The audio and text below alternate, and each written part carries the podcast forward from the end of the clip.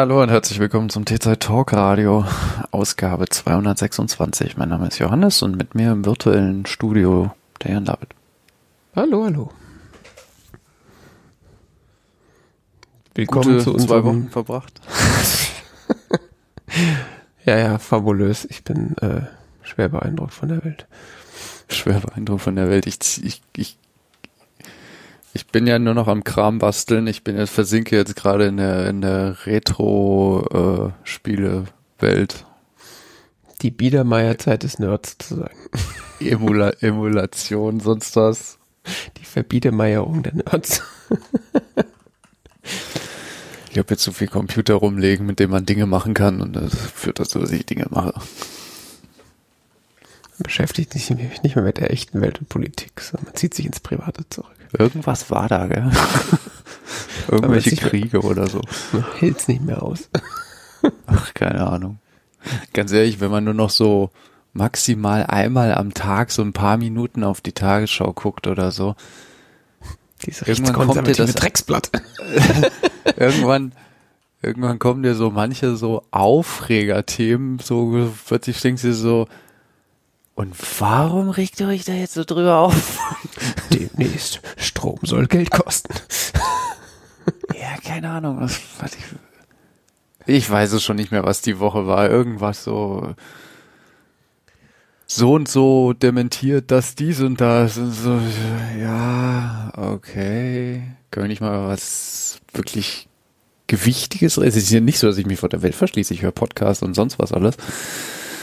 Hm. Ähm, aber teilweise kriegst du schon das Gefühl, dass in manchen Medienwelten wird schon sehr viel auf Aufregung gesetzt. Ja. Also Und wenn man mit diesem Ding Game da nicht so, wenn man sich mal so rauszieht so eine Weile und wirklich nur noch versucht, so kann ich höre Lage der Nation und Wochendämmerung und sowas und so, ähm, dann merkst du das mal, dass da so ganz schön viele Säue jeden Tag durchs Dorf getrieben werden. Hm. Ja. Das ist. Manchmal das Gefühl, die Idioten haben einfach gewonnen. ich habe gestern oder heute Morgen, ich weiß es nicht mehr, in irgendeine Panel-Diskussion, also eine Aufzeichnung von so einer Panel-Diskussion reingeschaut, irgendwas auf irgendein Link auf Mastodon draufgeklickt, dann saß da äh, Habeck und Söder und haben irgendwie über Kernenergie diskutiert, beziehungsweise Söder hat irgendwas erzählt von, ja, meine Kernenergie ist besser geschnitten Brot, das müssen wir unbedingt ausbauen, das ist super geil. Und Habeck sitzt so neben so, ja, aber, hier? warum? Ich meine, warum soll ich das antun? Und Habeck hatte das irgendwie so komplett standesgemäß auseinandergenommen, so argumentativ. Und Söder saß nur so daneben so. Und du fragst so, was macht ihr da? Das ist doch. Die wollen doch jetzt auch in Bayern, in Nürnberg eine, eine Magnetschwebebahn bauen. Ja. Da geht es irgendwie darum, einen neuen Stadtteil mit der Straßenbahn zu erschließen, aber Straßenbahn ist Markus Söder nicht cool genug und deshalb will er da jetzt ein Transrapid oder Magnetschwebe oder irg mhm. irgendwas mit, mit Hightech halt.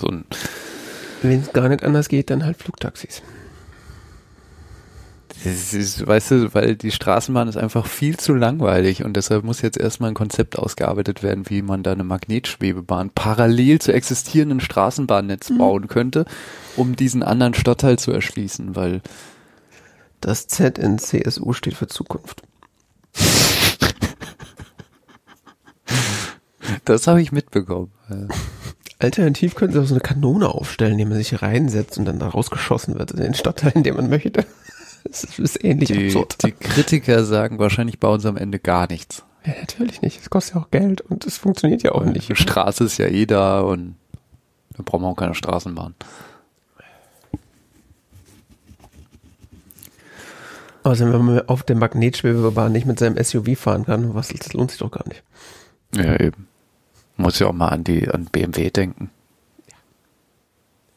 Familie Quant und Klatten, also die haben verhungern doch mittlerweile. Weil die, die, wo bauen die jetzt? Die machen doch alle Werke in Deutschland zu oder so, gell? Irgendwie. Was? Ja. BMW? Ja, oder? Keine Ahnung. Das wäre mir neu, aber würde mich auch nicht wundern. Ich meine, War doch irgendwas.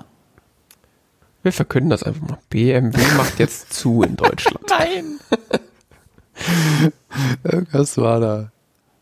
Dass sie irgendwas nicht mehr in Deutschland bauen. Die heißen jetzt zunächst CMW, chinesische Motorenwerke.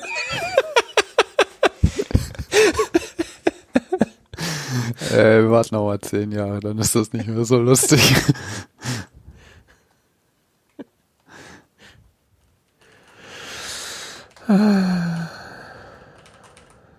Irgendwo machen die irgendwas zu, irgendwas in Deutschland. Ist da jetzt Bayern mitgemeint oder? Ah ja, nach 60 Jahren letzter Verbrenner verlässt BMW-Werk in München. Was? Die bauen keine Verbrenner mehr? Ja, die bauen keine Verbrenner mehr in Deutschland. In Deutschland auch so. Ja, in Deutschland. Wo dann Keine Ahnung, Ungarn wahrscheinlich. Kann man bessere Leute ausbeuten. Gibt es ein Land, was noch rechter und noch dümmer ist als Deutschland? Ah, Ungarn. Ja, die bauen doch alle jetzt in Ungarn. Ja? Ich hab keine Ahnung. Ja. Ja, weil da kann man besser Leute ausbeuten. Das Schöne an so rechtsautoritären Regierungen ist ja, die sind immer sehr offen dafür, Arbeitnehmerschutz zurückzufahren, weißt du? Mhm.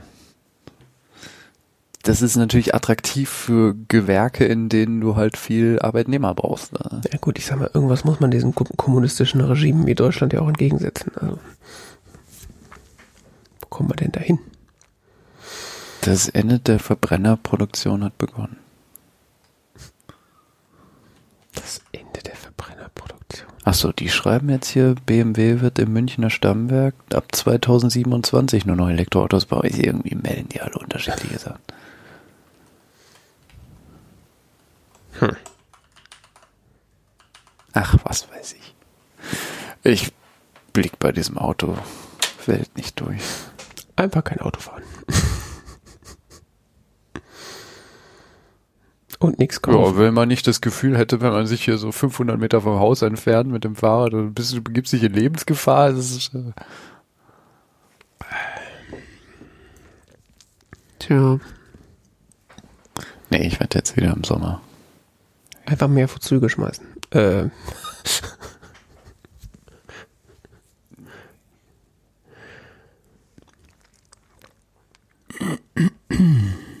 Ach ja. Ähm, Podcast zur Nachrichtenrezeption? Mhm. Ist das ein neues Thema oder was? Oder? nee, das hattest du eben erwähnt. So, Lage so, in der Zone. So. Ah, okay. Das meintest du damit. Ähm, ja, Lage der Nation und äh, von der Dämmerung habe ich erwähnt. Das sind beide Podcasts, die so die Nachrichten der Woche zusammenkehren. Mit unterschiedlichen Ansätzen und Fokuspunkten. Mhm. Ergänzen sich dadurch ganz gut. Also Lage der Nation eher rechtskonservativ, Wochendämmerung eher Ja. Äh, Lage der Nation machen meistens mehr so Deep Dives in einzelnen Themen. Wochendämmerung äh, kehren so zusammen, was international war, so stärkeren Fokus darauf. Und äh, Holgi äh, sch sch schmeißt immer noch so ein paar äh, interessante Themen zwischen rein, die man so überhaupt nicht zuordnen kann. Die versucht eigentlich, wie in jedem Podcast, den er nicht selber macht, die Sendung äh, zu crashen, aber schafft es halt nicht. so wie damals bei Not Safe for Work, nur ein bisschen abgeschwächt. mm. Times. Ja, gut. Ähm, was wir hier in der Regel machen, ist vor allen Dingen über Browser reden. Der Browser-Podcast. Und es gibt an der Browserfront tatsächlich äh, neue neue äh, News. Oh Gott. ah, generierst du noch Bilder pro Folge? Hast du das Bild zur letzten Folge gesehen? Nein. Was?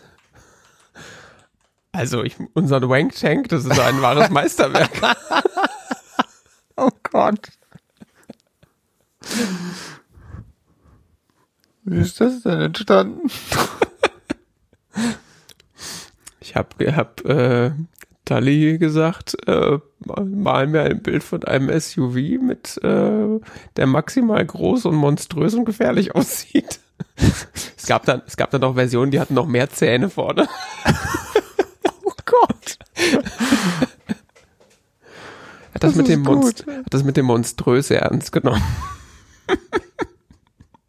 Wirklich gut. Ich glaube, ich habe heute Nacht Albträume. Entschuldigung, ich dachte, du hättest unseren Podcast abonniert und hättest das gesehen vielleicht. Muss ich das hier hören? Nee. Ähm, nicht, du musst die Bilder angucken, so wie das alle machen. Okay. Ja, ich äh, ähm, mach nochmal das den, den, verlink nochmal die letzte Sendung. Ja, das ist eine gute Idee. Ich habe, äh, du hast mich natürlich aus dem Konzept gebracht.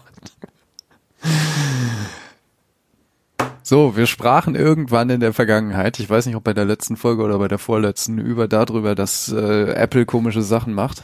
Hättest du die letzte Sendung gehört, wüsstest du das? War das die letzte war? Okay, wir, haben, äh, wir Erster haben über, Punkt, letzte Sendung. darüber Apple, geredet, dass Apple möchte dass PWAs Apple, rausschmeißen. Apple PWAs rausschmeißen möchte, ja, okay, entschuldige. Ähm, es gab darauf einige Aufregung, also jetzt nicht auf unserem Podcast, aber wir doch, waren doch. Teil der Aufregung. wir alleine haben Redelsführer. ähm, und äh, es haben tatsächlich, äh, Apple hat jetzt seine Strat sein, die Entscheidung geändert, was ich seit immer noch nicht verkraften kann. Also, dass Apple äh, irgendwie sogar äh, man da hört, dass gesagt wird, dass Apple auf den Protest reagiert? Das so. Ich habe das, also bis just eben vor der Sendung war mir, hatte ich das noch nicht mitbekommen. Ich bin da auch äh, sehr fasziniert drüber. Das ist, äh, ich weiß jetzt, also ich habe das gestern gelesen und ich kann es immer noch nicht, also ich habe es immer noch nicht verkraftet. Mhm. Aber es sah halt so aus, dass Apple ab der Version 17.4 von iOS diese Funktionalität einschränkt, dass man eben PWAs zu seinem Homescreen hinzufügen konnte bislang und ähm, das führt dazu, dass sie eben sich öffnen wie eine normale iOS-App, nicht äh, ein neues Browser-Tab aufmachen in, in dem definierten Standardbrowser, sondern ähm, ja, wie so eine Fullscreen-App aufgehen. Mhm. Ich benutze das recht ausgiebig in letzter Zeit für verschiedene Dinge, ähm, verschiedene Services und so, die das äh, äh, unterstützen, wie zum Beispiel, ich habe das letzte Mal über Open Media Vault geredet. Äh, das kann man, diesen Oberfläche kann man sehr gut da drin auslagern. Ich habe so einen Dienst laufen, der mir sagt, ob die Dienste laufen, die ich so am Laufen habe. Das war sehr häufig das Wort laufen. Ähm, Läuft. Genau. Oder Pi-Hole Administrationsinterface kann ich auch empfehlen. Das ist äh, sehr schön da drin. Ähm, ich hatte jetzt Sorge, dass das ab nächster Woche nicht mehr geht, weil 17.4 soll ja nächste Woche rauskommen, schon Ach. noch vor, noch vor eben diese EU-Regeln in Kraft treten. Die treten nämlich, glaube ich, nächste Woche zum 7. März oder so oder am 8. März irgendwie so in Kraft und kurz vorher soll noch iOS 17.4 rauskommen, also so zwei Tage vorher oder so, was dann tatsächlich äh, das erlaubt äh, mit den alternativen App Stores und so weiter. Mhm. Eben das, was Apple einführt, um dem Digital Markets Act gerecht zu werden. Mhm. Und äh, bisher war es wohl Apples Interpretation oder Plan, dementsprechend auch PWAs einzuschränken. Das haben sie jetzt zurückgenommen. Und PWAs werden weiterhin mit der Safari äh, beziehungsweise mit der WebKit Engine laufen und äh, erstmal so weiter funktionieren. Hm. Ja, ich sag mal, ist natürlich erstmal gut, dass die Funktion nicht wegfällt, weil äh, ähnlich wie du habe ich auch so ein paar Sachen in PWAs drin, die ich benutze auf dem iPhone. Unter anderem auch das Pi-Hole-Interface. Äh, ähm, ich traue mich irgendwie oder ich glaube irgendwie nicht daran, dass das jetzt der der numerous äh, Customer äh, Hinweise geschuldet waren, die da in diesem Artikel ähm, erwähnt werden. Ähm, es gab Es gab sogar ein, ein, eine Unterschriftenaktion, ne? ja gut, das gehört ja zu, zu jedem guten Protest. Aber ich könnte mir eher vorstellen, dass einfach äh, Apple gemerkt hat, okay, die EU wetzt schon die nächsten Messer, äh, wenn wir da jetzt so ein, so ein Klembim machen. Also vielleicht gab es ja auch so Infos von der EU nach dem Motto so, seid ihr sicher, dass ihr das wollt? das könnte ich mir nämlich eher vorstellen, weil, also ja, Apple, also ich sag mal so, Apple gilt jetzt nicht so sehr wie, äh, als Firma, die ja unbedingt auf ihre Nutzer hört. ich meine, die haben von 2000, was war das? Von 2013 bis 2000 19 oder so haben sie irgendwie so Klappercomputer verkauft ohne funktionierende Tastatur mm. und haben den Nutzer erzählt, ihr benutzt die einfach nur falsch. Ja, holding it wrong, ich weiß. Ja. Ihr müsst da einfach nicht so viel drüber fressen, dann gehen die auch nicht kaputt. ja, also von daher, also ich finde es gut, aber ich glaube irgendwie nicht daran, dass es so Goodwill von Apple ist, aber gut. Und vor allen Dingen, ähm, also ist klar, dass ich jetzt auf die Schnelle nicht das jetzt umgestellt bekomme, dass jetzt dann auch irgendwie andere Web-Engines, äh, ähm, PWAs unterstützen können. Da wäre jetzt aber die Frage, was sie da mittelfristig machen, weil ich könnte mir vorstellen, dass die EU dann auch sagt, so ja, also schöne PWAs habt ihr da, aber die müssen auch unter Gecko und unter äh, Blink funktionieren. Da könnt ihr nicht euren, euren, äh, euer WebKit da weiter äh, als Monopol verwenden. Mal gucken. Vielleicht sagt die EU auch so, PW was? Keine Ahnung, weiß ich nicht. Ich, was weiß ich. Was PWA, äh, das äh, PWA, der, der, DMA ist komplex. PWA und auch. Ähm, auch die EU hat da noch nicht so viel Erfahrung mit. Äh, das ist ja noch relativ neue Gesetzgebung. Äh, muss man mal gucken, was da draus wird. Also. Mhm wie sich das entwickelt. Das ist halt, jetzt ist ja auch ein bisschen so ein, so ein Spiel und so funktioniert ja Regulierung, dass man eben schaut, in welche, also was, wie, wir regulieren den Markt, wir schauen, wie die Marktteilnehmer drauf regulieren, äh, drauf reagieren, Entschuldigung, und passen die Regulierung dann entsprechend an. Ja. Das ist, System ist ja dynamischer als ähm, es so FDP-Leute gerne darstellen. Oh, no, don't get me started on FDP. Die es ja gerne als so Schwarz-Weiß-Ding darstellen, so von wegen entweder es gibt so quasi Staatsherrschaft bis ins Geringste und äh, oder alle sind frei und glücklich. ähm, wo gerade bei Nachrichten aus Browserwelt sind, hattest du das mitbekommen, dass es diesen neuen Browser Ladybird gibt? Mhm. Wenn du ins äh, ins äh, äh, in unser Warst du das, der das da reingeschrieben hat? Ja. Ich wusste es nicht mehr. Okay. so. Ja, ich hatte das da reingeschrieben, aber ich, ja, ich hätte mal gucken können, welcher wer die Karte angelegt hat. Ja, hast du angelegt, ja. Ähm, ja, das hatte ich äh, gar nicht vor, darüber zu sprechen, aber ja, können wir gerne machen. Ja, Lady Bird ja, hatte, dachte, ich, hatte ich gesehen. Ähm, das Problem ist halt, also zu dem Zeitpunkt, wo ich das äh, mir angeschaut habe, war das halt ledig lediglich äh, Source Code, den man sich mit viel Glück selbst kompilieren kann und das habe ich noch nicht geschafft, deswegen konnte ich da noch nicht irgendwie was zu sagen. Uh. Aber ja, im Kontext des Serenity OS Projekts äh, gibt es da ja, sehr stranges Projekt. Ja. Äh, sehr strange. Don't get me started. Allein die Screenshots so, why? Why? Es war die beste Zeit von Windows. Es war die beste Zeit. Egal. Ja, auf jeden Fall gibt es da Bestrebungen, eine, eine Browser-Engine from scratch sozusagen zu schreiben, beziehungsweise die gibt es schon ähm, im Serenity OS und äh, gibt den Code aber auch zum Kompilieren. Für andere Plattformen habe ich aber, wie gesagt, nicht geschafft auf macOS. Also ich habe was kompiliert, aber startet nicht. hm. äh, ja, das, ja, weil wir auch drüber geredet haben, so hier Browser Engines, ob es überhaupt äh, in naher Zukunft noch ähm, überhaupt mal eine neue Browser Engine geben wird oder ob das jetzt quasi auf immer der Kampf ja, eigentlich nur Chromium gegen hier und da mal Gecko oder wenn es hochkommt WebKit. Mehr gibt's ja eigentlich nicht. Also eigentlich ist ja mittlerweile alles Chromium, was nicht irgendwie so Nischenbrowser sind.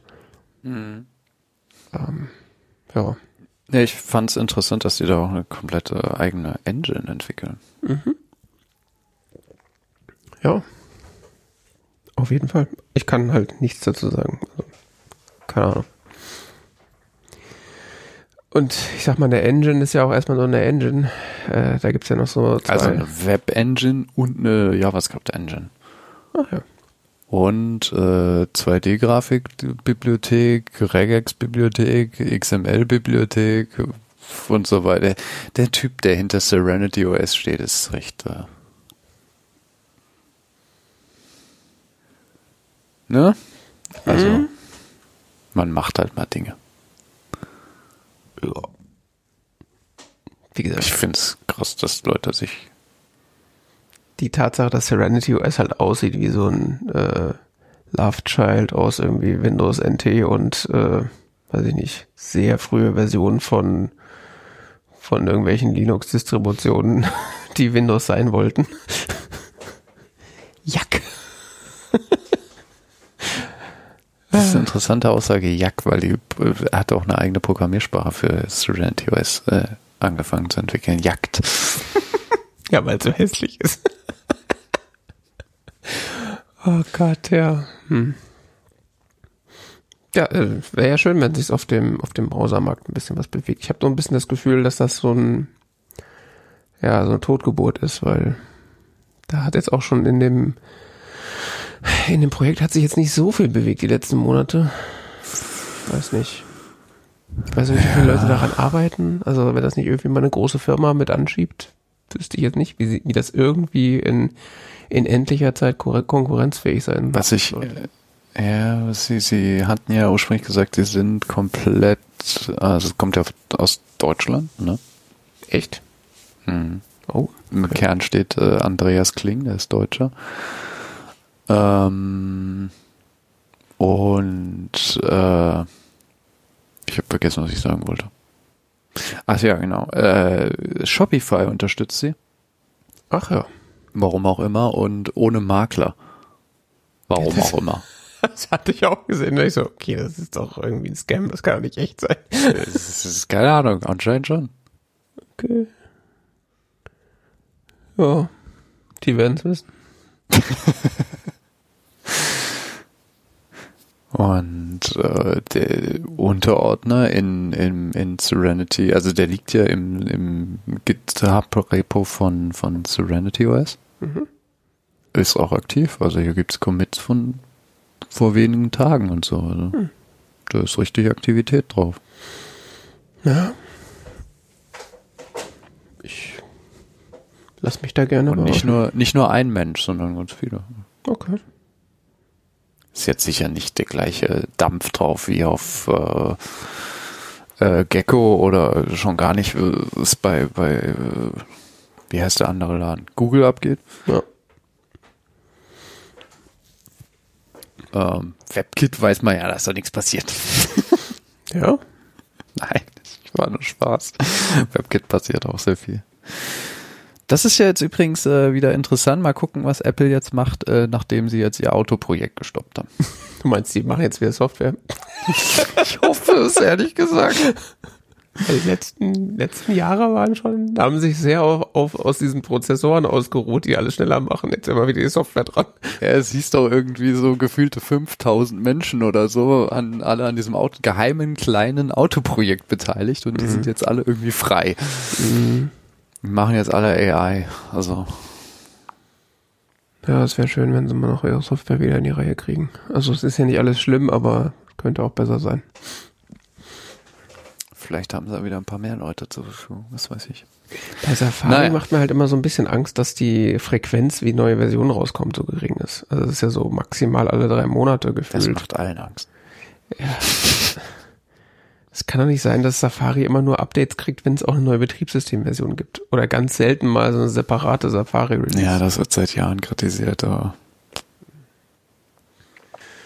Ja, und äh, noch, um nochmal auf die PWAs bzw. 17.4-Debatte zurückzukommen, ich bin ja jetzt mal gespannt. Also ich hatte jetzt gar nicht auf dem Zettel, dass jetzt nächste Woche dann schon 17.4 rauskommt, ähm, was dann tatsächlich an Browsern, äh, an, also an Browsern zur Verfügung äh, steht, die tatsächlich eine Non-WebKit-Engine unterstützen. Weil, also, das hatten wir auch drüber berichtet, Firefox hatte ja, oder Mozilla hat ja irgendwie gesagt, so, ja, pff, mal gucken, das ist gar nicht so einfach, zwei äh, Versionen sozusagen zu maintain für Mobile, was sie ja müssten, weil äh, eine Gecko-Version wäre ja dann Europa-only und müssten ja natürlich noch dann die WebKit-Version für den Rest der Welt weiter pflegen. Aber ich hätte das natürlich, fände ich natürlich schon cool, wenn ich dann ab, ab dem Update dann auch Firefox in, äh, also mit auch wirklich Firefox drin äh, benutzen könnte, weil alles andere ist ja bisher so, ja, ja, da hast halt ein WebKit mit sehr hässlicher Oberfläche, aber es ist halt kein richtiger Firefox. Also das, das ist so das, was mich gerade so umtreibt. So, was gibt's denn dann eigentlich zum Start?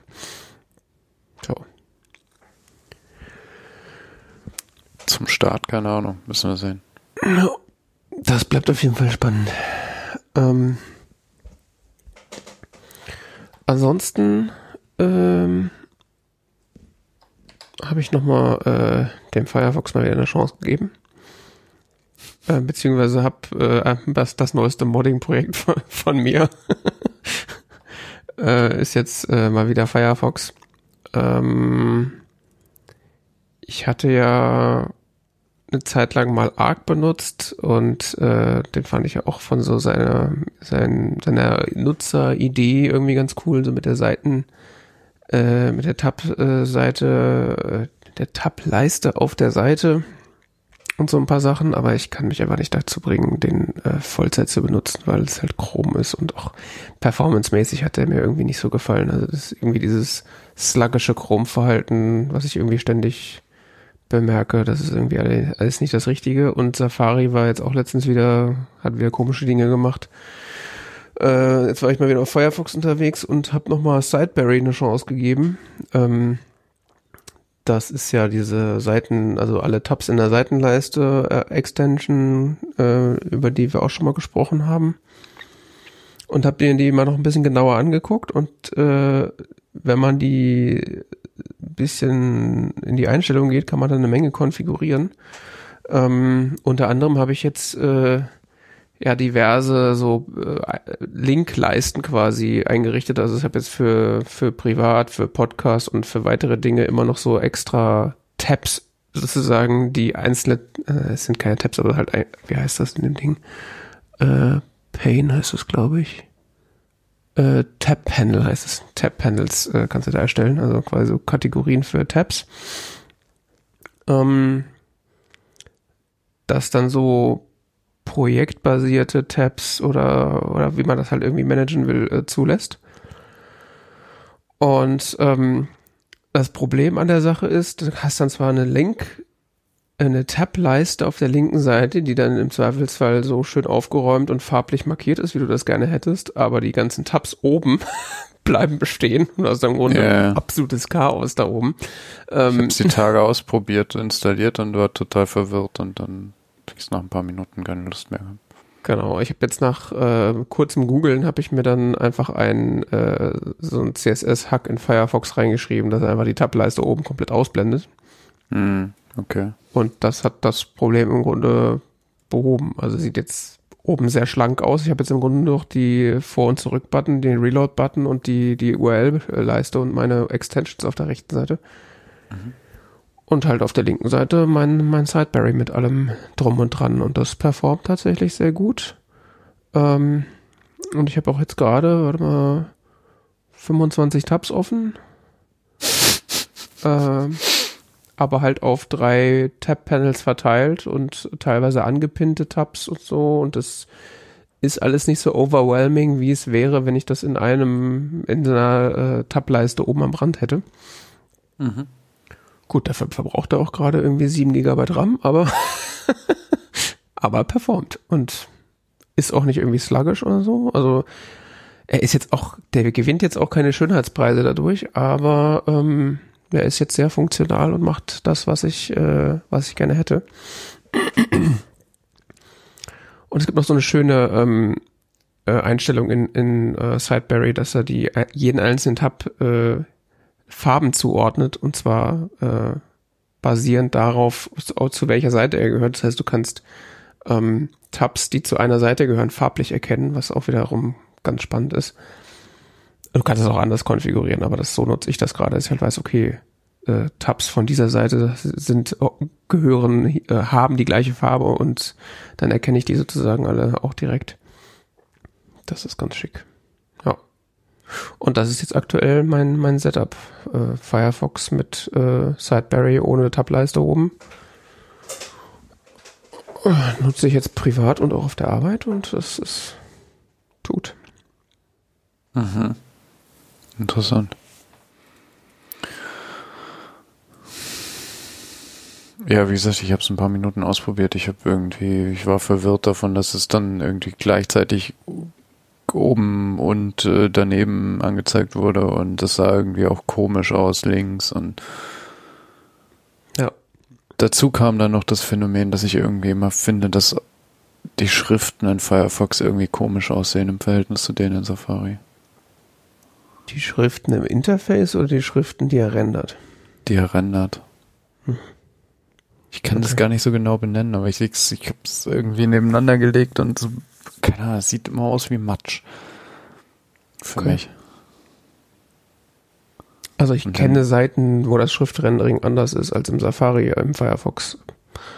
Aber äh, jetzt nicht. Naja, wir benutzen ja zum Beispiel in der Firma Redmine. Ne? Und ja. ich habe immer so das Gefühl, das sieht in, in Firefox sieht komisch aus. aus.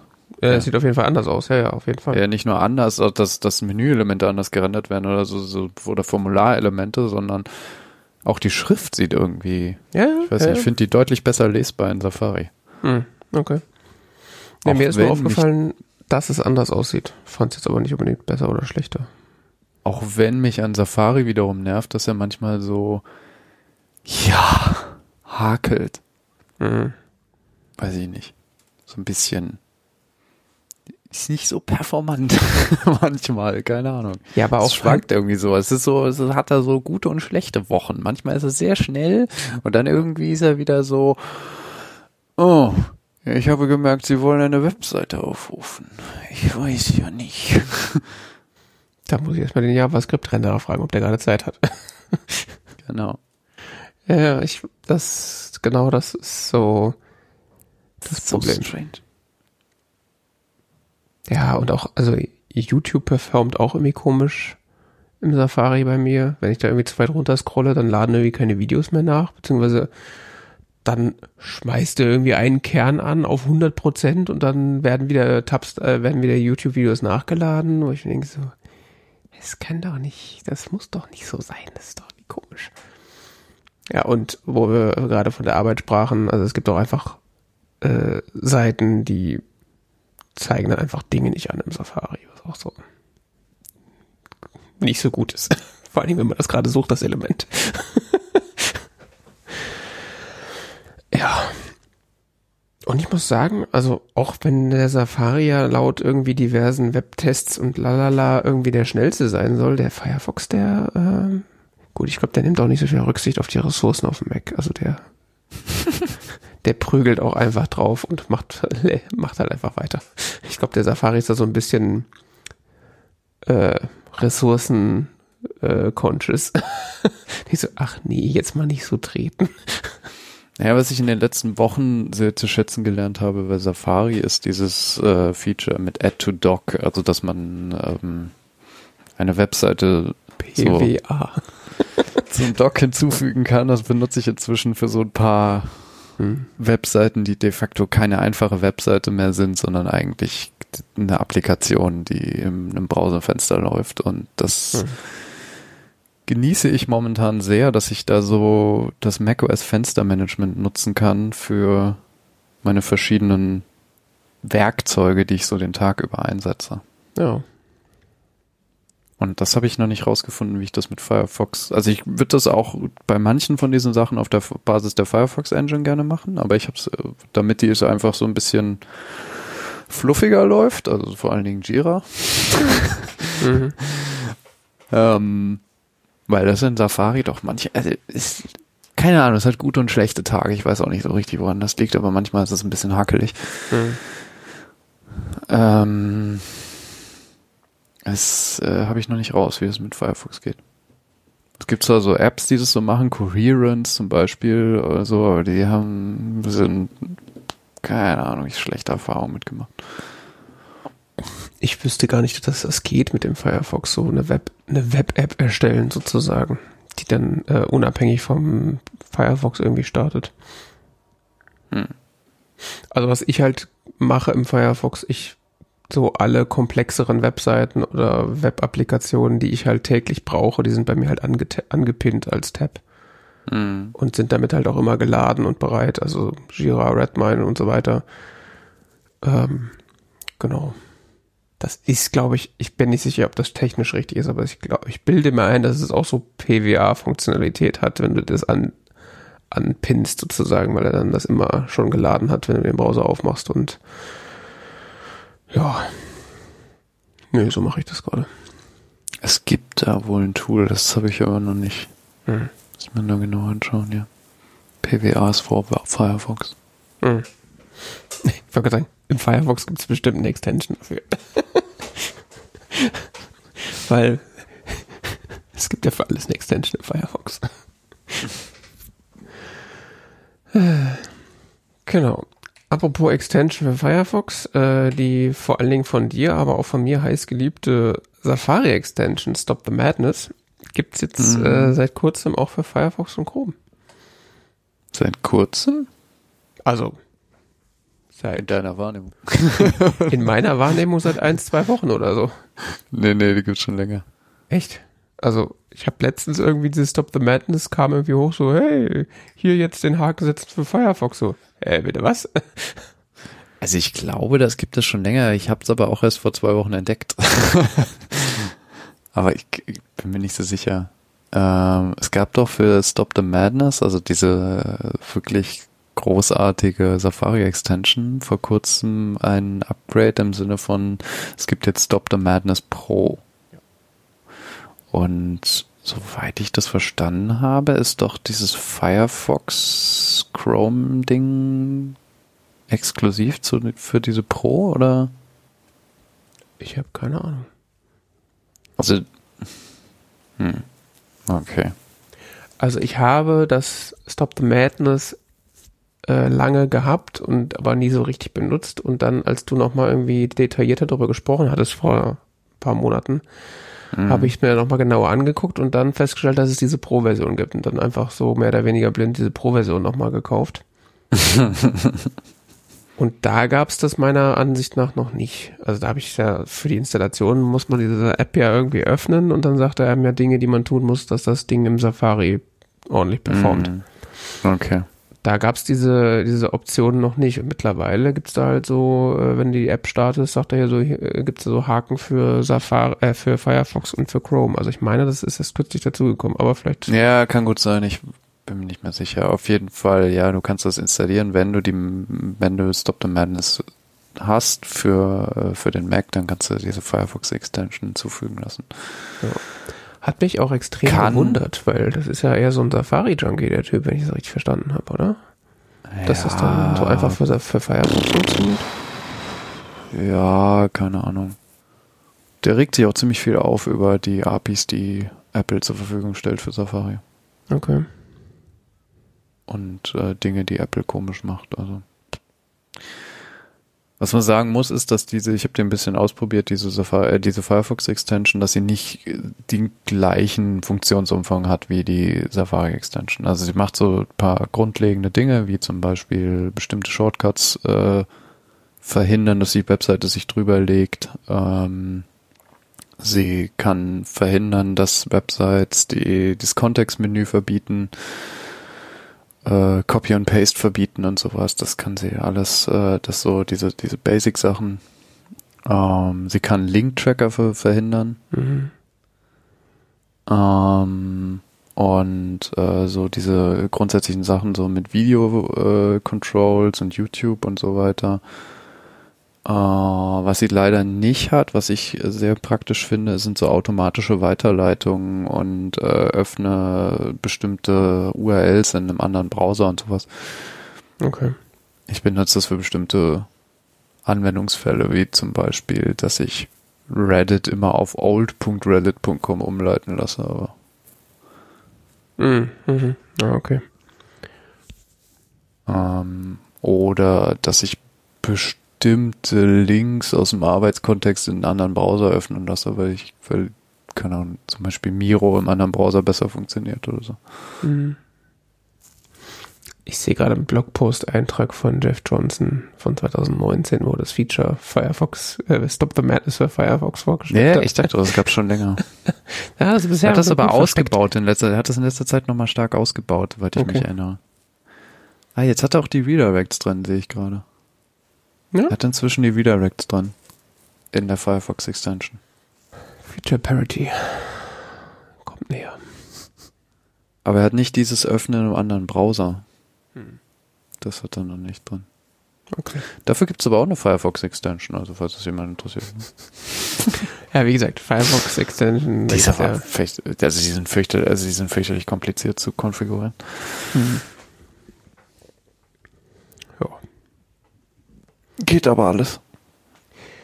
Dann ist das wohl keine News, sondern eher eine Service-Mitteilung. Es gibt Stop the Madness übrigens auch für Firefox und für Chrome. Und Stop the Mad, das kann man sehr empfehlen, wenn man sehr an dem, am Web interessiert ist und gerne für offene Technologien da steht. Mhm. Cute. Und weniger äh, irgendwelche Webseiten kontrollieren deinen Browser. Mhm.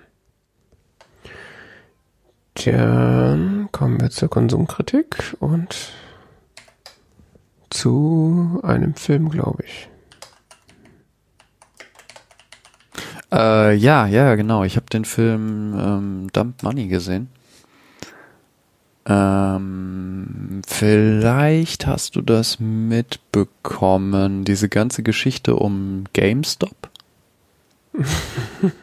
Ja, die, äh, äh, diese Reddit-Geschichte, wo sie, äh, I just like the stock. ja, ja, die habe ich mit äh, Schmunzeln verfolgt, ja. Ähm, was war passiert? Also äh, Keith Gill heißt der äh, Typ, um den es auch im Film im Kern geht. Der ist Amerikaner. Ähm, äh, der hatte pff, oh, irgendwas studiert mit Wirtschaft, äh, hat gearbeitet da. Ähm, wann war denn das? Vor 2021 als als Financial Anal Analyst. Gott. Ähm, und äh, der hat so ein bisschen auf Twitch gestreamt Hm. Und sich auf äh, dem Subreddit, da sind wir wieder bei Reddit, äh, Wall Street Bets rumgetrieben. Was passiert in Wall Street Bets? Also Leute tauschen sich darüber aus, was sie jetzt in Wall Street, äh, was sie jetzt im Aktienbereich tun.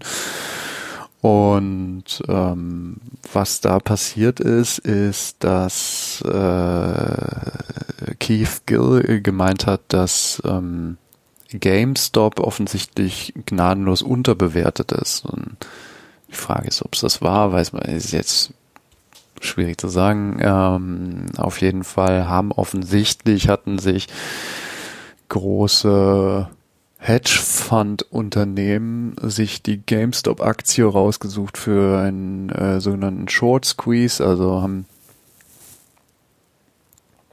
haben äh, darauf gewettet, dass GameStop pleite geht letzten Endes. Mhm.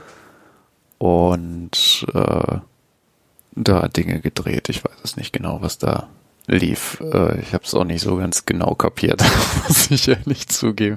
Wie hieß dieser andere Aktienfilm, den wir auch mal hier besprochen haben? Mhm. Der hat starke Vibes davon. Ja, das ist ja auch Grunde das gleiche Thema. nur, eigentlich nur andersrum. Alle, bau, alle bekaufen Immobilien, Shitfonds und äh, aber einer versteht, äh, ein paar Leute verstehen, dass das nicht funktionieren kann und shorten dann Ja. den Markt. Ja, in dem Fall haben halt irgendwelche Hedgefonds versucht, äh, da Dinge zu drehen und sonst was so und haben eigentlich de facto haben sie den Markt kontrolliert. Ähm, und äh, er ist quasi wurde da zum Kopf einer Bewegung, die dagegen gegangen ist. Also Leute, er hat quasi gesagt so, hey Leute, ich investiere jetzt hier in, in, in GameStop-Aktien ganz dick, äh, hier ist mein Portfolio und so. Und ich glaube, dass das wird ein großes Ding. Und Big irgendwie Big Short, genau. Irgendwie hat das geschafft, Leute dazu zu motivieren, ähm, oder das hat Leute auch dann motiviert, da ähm, Aktien zu kaufen von Also von äh, GameStop und äh, die Aktie ist völlig absurd in die Höhe geschnellt, also wirklich enorm und äh, Also was, was ich da so von weitem wahrgenommen habe, war, war so halt dieses, ähm, ja, da gibt's so diese bösen Hedgefonds-Menschen, die wollen jetzt GameStop den Todesstoß geben, indem sie die shorten. ja, Und dann war so dieser Aktie- Vibe so, wollen wir denen nicht mal ein Schnippchen schlagen und jetzt einfach diese scheiß Aktie kaufen. Und das haben dann wohl ein paar mehr Menschen gemacht. Ja, genau. Ja, du fasst das ganz gut zusammen, ja. Dann ging der Aktienkurs hoch und dann hatten die, die darauf Das gewettet haben ein paar mehr. Leute gemacht, vor allen Dingen über die Plattform Robinhood, ähm, die dann da auch noch äh, involviert war. Mhm. Dann sind noch so Dinge passiert, wie von wegen, dass Robinhood dann plötzlich das, die Hand, das, das Handeln eingeschränkt hat und so aus irgendwelchen Gründen und so. Wahrscheinlich, weil die einfach selber nicht genug Kapital im Hintergrund hatten für die Nummer, die da dann abging und ähm, letzten Endes äh, ist das passiert, ähm, äh, ist, äh, sind diese Hedgefonds ziemlich ausgenommen worden, Mhm.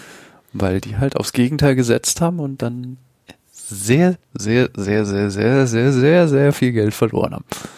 Mhm. Und äh, nicht alle Leute, die GameStop-Aktien gekauft hatten, ähm, auf Basis von Wall Street Bets, äh, sind damit reich geworden, aber ähm, einige haben durchaus ein bisschen gutes Geld da mitgenommen. Äh, Keith Gill hatte, glaube ich, vorher so, weiß ich nicht, 50.000 auf dem Konto. Nach der ganzen Aktion hat er irgendwie 35 Millionen auf dem Konto. also, und zwischenzeitlich hatte er noch deutlich mehr.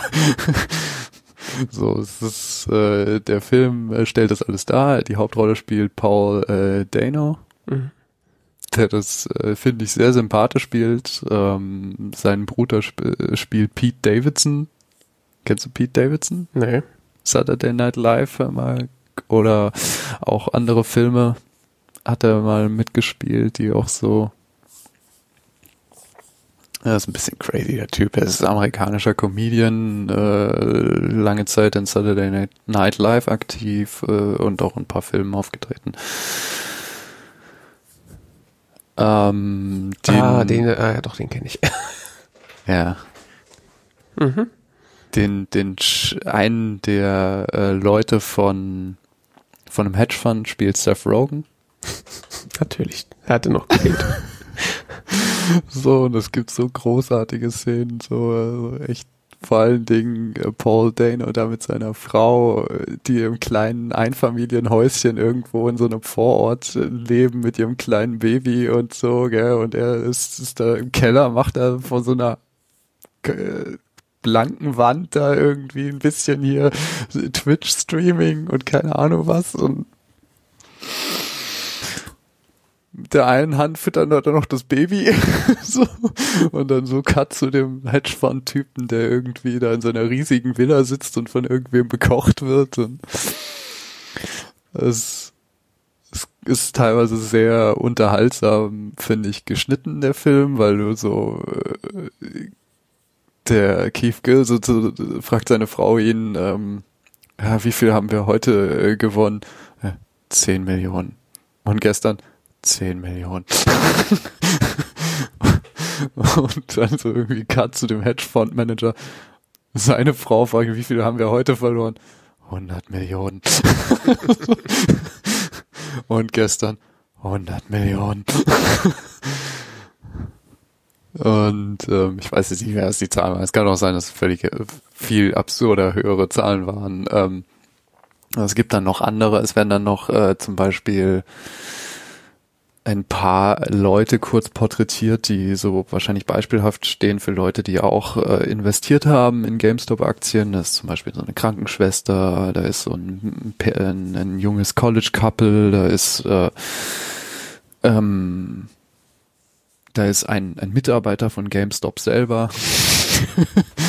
ähm, zum Beispiel. Und auch äh, die Leute von Robin Hood äh, kommen vor.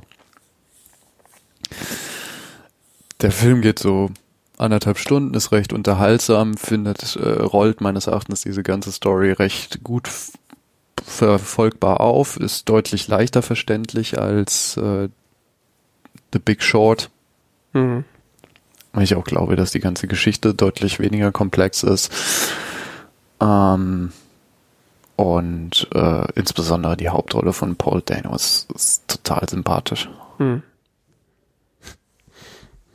Es, das war schon eine crazy Geschichte. Ich erinnere mich, dass ich da wirklich diesen, diesen Subreddit immer wieder verfolge, so, hm, soll ich da jetzt auch einsteigen? Also, mal so ein 50er draufwerfen und gucken, was passiert? Ja. To Hätte mal machen sollen. ja, genau, to the moon. Äh, Gut, äh, ich sag mal, wie es halt immer so ist mit so Sachen, wenn du halt die Balls hast, dein gesamtes Vermögen da reinzuhängen, Ja, das, das, kann halt wird in halt, beide Richtungen gehen. das, das wird halt auch echt dargestellt, dass das Keith Gill da wirklich echt ziemlich krasses Risiko eingegangen ist. Hm. Ähm, aber halt auch jetzt nicht völlig, ähm, wie soll man sagen, vom Himmel gefallen. Also der Typ ist, ist wirklich äh, Finanzanalyst. Okay. Ja, das macht's ja noch mal ein bisschen bisschen klarer. Also als ich das damals verfolgt hatte, äh, wirkte das irgendwie immer so, als ob da halt so ein paar Verrückte gesagt haben, so, so den zeigen wir es jetzt und wir, wir, wir versuchen einfach so viele Leute dazu zu animieren, das zu kaufen, wie es geht. Äh, einfach nur, also das, du musst ja kein Finanzanalyst sein, um zu wissen, dass wenn genug Leute das Ding kaufen, dass das dann mit dem Short Squeeze nicht funktioniert. Ja, Aber ja, aber der hat sich halt, der hatte sich halt grundsätzlich vorher schon GameStop angeguckt und immer Mhm. gesagt, so von wegen, dass die Firma ist unterbewertet. Hm. Die ist vielleicht jetzt nicht so absurd viel wert, aber die ist eigentlich unterbewertet. Hm. Ja gut, sich mit so Hedgefonds dann anzulegen, das muss man dann auch schon wollen. Und dazu, äh, was übrigens noch in die ganze Geschichte reinkommt, dass das ja dann sogar Wellen geschlagen hat bis hin zu Anhörungen vom US-Kongress und so. Okay. Ja, äh, total interessant. Also ich habe die die Geschichte kannte ich wie gesagt, aber mir war überhaupt nicht klar, dass es dazu einen Film gibt. Das ist irgendwie, ist irgendwie komplett an mir vorbeigegangen. Er hat den schönen Titel Dump Money. Ja, kann ich mir schon vorstellen, dass er ein bisschen einfacher zu verstehen ist als Big Short, als der Big Short, weil Big Short hat ja auch so nochmal diese Komplexität mit diesen äh, äh, Immobilienprodukt, also diese Immobilienfinanzprodukte, die sie da verkaufen, das ist ja so 3D-Schach, Magic, Quatsch, den die da erzählen. Ähm, Ja, ja. Ja, wie gesagt, der, der, der Film ist jetzt sicherlich kein filmisches Meisterwerk, Hm. Aber wenn einen die Story mal interessiert, die ist wahrscheinlich auch ein bisschen verkürzt, ich weiß es nicht, denke ich, gehe ich, gehe ich von aus. Ähm, aber wenn einen die Story interessiert und äh, so ein man sich vorstellen kann, dass man das unterhaltsam finden könnte mit so einem Mhm. ganzen Aktienthema-Film. Ist ja auch nicht unbedingt jeder Typ für. Ne? Ähm, Du hattest jetzt The, The Big Short gesehen, oder? Ja, Okay. sogar schon zweimal. Hm. Und zweimal habe ich ihn, glaube ich, auch ein bisschen verstanden. Okay. Nee, äh, klingt. Das Schöne ist, am Ende des Films siehst du dann Ausschnitte aus den Originalvideoaufnahmen. Also wie Okay. zum Beispiel von der Anhörung oder so. Okay. Nee, das klingt interessant. Das äh, hab den gleich mal auf die Watchlist geschmissen. Ich fand den überraschend unterhaltsam dafür, dass der eigentlich gar nicht mal so gute Bewertungen bekommen hat. Überall. Hm. Ja, sah jetzt nicht so prickelnd aus, aber gut, der Cast spricht ja auch ein bisschen für sich. Ich meine, das wird dann wahrscheinlich auch entsprechend klamaukig sein mit, wenn da entsprechende Leute mitspielen. Hm. Das wird dann schon ganz gut sein. Ja, schick. Gut. Dann bist du fertig, nehme ich an, ne? Genau, dann sprechen wir jetzt noch über Glorious beziehungsweise Glorious Pandas. Äh, ich habe ja mal, ich glaube es zumindest, müsste eigentlich äh, meine Tastatur erwähnt. Also ich habe mir vor einiger Zeit äh, eine neue mechanische Tastatur gekauft. Das ist hier ein Keychron K8 Keyboard. Alter, was ein Monster. Das ist auch ganz klein und schnuckelig. Ja, unterschiedliche Vorstellungen von klein und schnuckeliger Tastatur. Das ist jetzt nicht so ein flappy Apple Keyboard, das ist schon klar. Aber für, es ist, ich sag mal so, gibt, es gibt, äh, gibt mechanische Tastaturen, die sind doppelt so groß. Ja, es ist eine mechanische Tastatur. Du hast mal das Video gesehen von dem Typen, der mit so einem kleinen Wegelchen ins Büro reingefahren kommt und diese Tastatur auf den Tisch hebt? Nee. Nicht? Müsst ihr mal schicken. Mal. Können wir hier mal verlinken. Es ist kein Model F. ähm, genau, hatte ich mir mal diese Keychron-Tastatur gekauft mit diesen, ach, ich weiß gar nicht, was da drin sind, irgendwelche Stock-Switches von Keychron, glaube ich, selber. Ähm, und äh, war auch eigentlich ganz zufrieden damit. Ähm, hatte aber immer so das Gefühl, dass die, dass die Switches da drin so ein bisschen, sag mal, unprägnant sind. Also das waren diese Brown Switches von denen. Also es sind keine, es gibt ja die, die Cherry MX Brown Switches. Ähm, die sind denen so ein bisschen nachempfunden. Das sind die taktilen äh, Switches. Also es gibt ja die im Grunde die drei Kategorien äh, Linear, Tactile und äh, Clicky. Linear ist einfach kein Widerstand, geht einfach gerade runter bis zum Ende und irgendwann wird in der Mitte ein, ein Anschlag ausgelöst. Dann gibt's Clicky, äh, da ist ja noch so, ein, so eine Feder mit drin, die quasi einen Klick erzeugt und auch einen entsprechenden Widerstand, äh, der überwunden werden muss, äh, darstellt. Und da gibt's die Tactile Switches, die nicht darauf ausgelegt sind, äh, einen Klick zu einen hörbaren Klick zu erzeugen, sondern hauptsächlich einen taktil, also einen fühlbaren Widerstand zu erzeugen.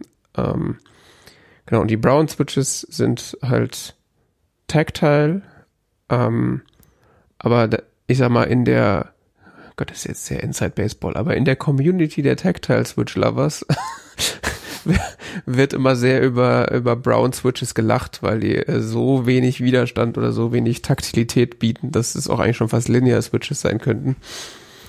Ähm, ist mir auch aufgefallen, ich hatte ja vorher auch schon mal so ein Apple äh, Extended Keyboard mit Alp Switches gehabt, ähm, wo auch Tactile Switches drin waren, die deutlich einen deutlich spürbareren Widerstand hatten, der überwunden werden muss beim, beim Tippen. Mhm. Und dann dachte ich mir so, na gut, ich habe ja hier, äh, das ist ja ein Hot Swappable äh, Keyboard, das heißt, die ähm, Switches sind nur aufgesteckt, nicht verlötet. Mhm. Ähm, das heißt, da kann man auch nach Lust und Laune die Switches austauschen. Und äh, habe dann immer mal wieder so sporadisch nach taktilen Switches geguckt, die irgendwie gerade en vogue waren oder sind. Also das ist ja mittlerweile ein, ja, also ich weiß nicht, gibt gefühlt äh, jeden Tag einen neue, neues, neuen Switch von irgendeinem Hersteller, der irgendwas ganz Tolles äh, ist und das Beste seit geschnitten Brot und äh, also die Hypewellen in dem im mechanischen Keyboard-Bereich sie gehen immer schneller und immer höher und werden immer verrückter. Ähm, genau, aber was so als der heilige Gral äh, eine Zeit lang mal galt, waren die sogenannten Holy Panda Switches. Ähm, deren Origin Story kann man sich auf deskauthority.net durchlesen. Ich habe das vorhin nochmal gemacht. Das ist das allein, das ist schon ziemlich absurd. Ähm, ich weiß gar nicht, ob es die noch gibt. Es gibt dann auf jeden Fall die Firma Glorious, die wiederum eine Neuauflage dieses Konzeptes gemacht haben, die sogenannten Glorious Pandas. Ähm, also quasi eine, ja, der, der gleiche Switch, nur mit ein bisschen aktuelle, aktuelleren Materialien sozusagen, sagen sie. Ähm, die habe ich mir dann mal gekauft und äh, die Glorious Pandas sind halt ja taktile Switches, ähm, die aber deut ein sehr, die dafür bekannt sind, einen sehr sehr starken oder pr pronounced, also sehr sehr stark fühlbaren Klickwiderstand zu haben. Mhm. Ähm, gleichzeitig aber auch einiges an Kraft grundsätzlich benötigen, um sie runterzudrücken. Während die Brown Switches, die ich vorher hatte, das war so, als ob man auf Wolken tippt. Also du hast so, das war so die du Das war so sehr leichtfüßiges Tippen. Das ist jetzt deutlich benötigt deutlich mehr Kraft.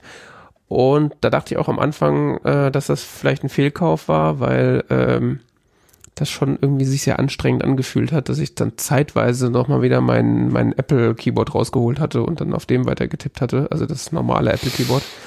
Mhm.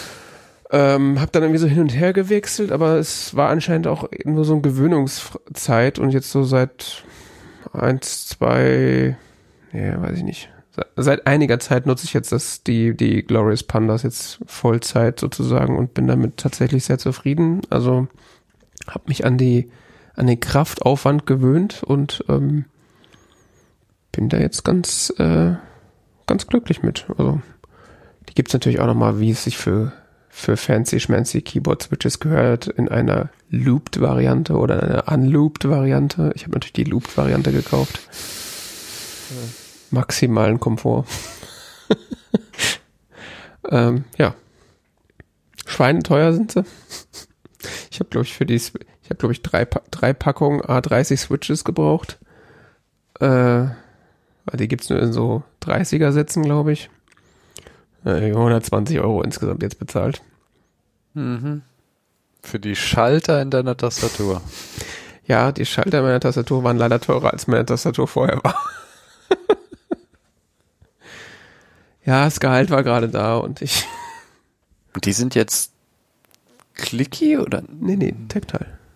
Tactile. Das ist das Gegenteil von clicky. Nee, das ist wie clicky, nur ohne Klick. Also, du spürst einen Widerstand, ja. aber es macht nicht so viel Lärm. Clickies spürst du einen Widerstand und es macht nochmal Klick dabei. Es macht so ein extra Klick. Klick. Genau. Es ist wie so, also es ist wie so Klick, Klick, Klick, Klick. So wirklich so hochfrequentes äh, Klickgeräusch halt.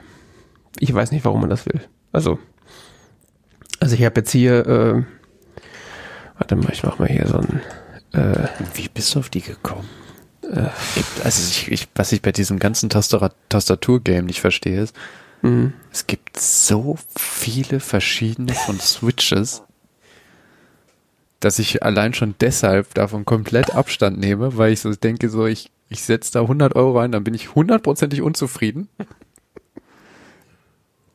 Nicht mal, weil ich vielleicht überhaupt nicht mit denen klarkomme, sondern weil ich denke, there's something better out there. Vielleicht ist einer von diesen 30 verschiedenen anderen Switches, die es da gibt, noch besser.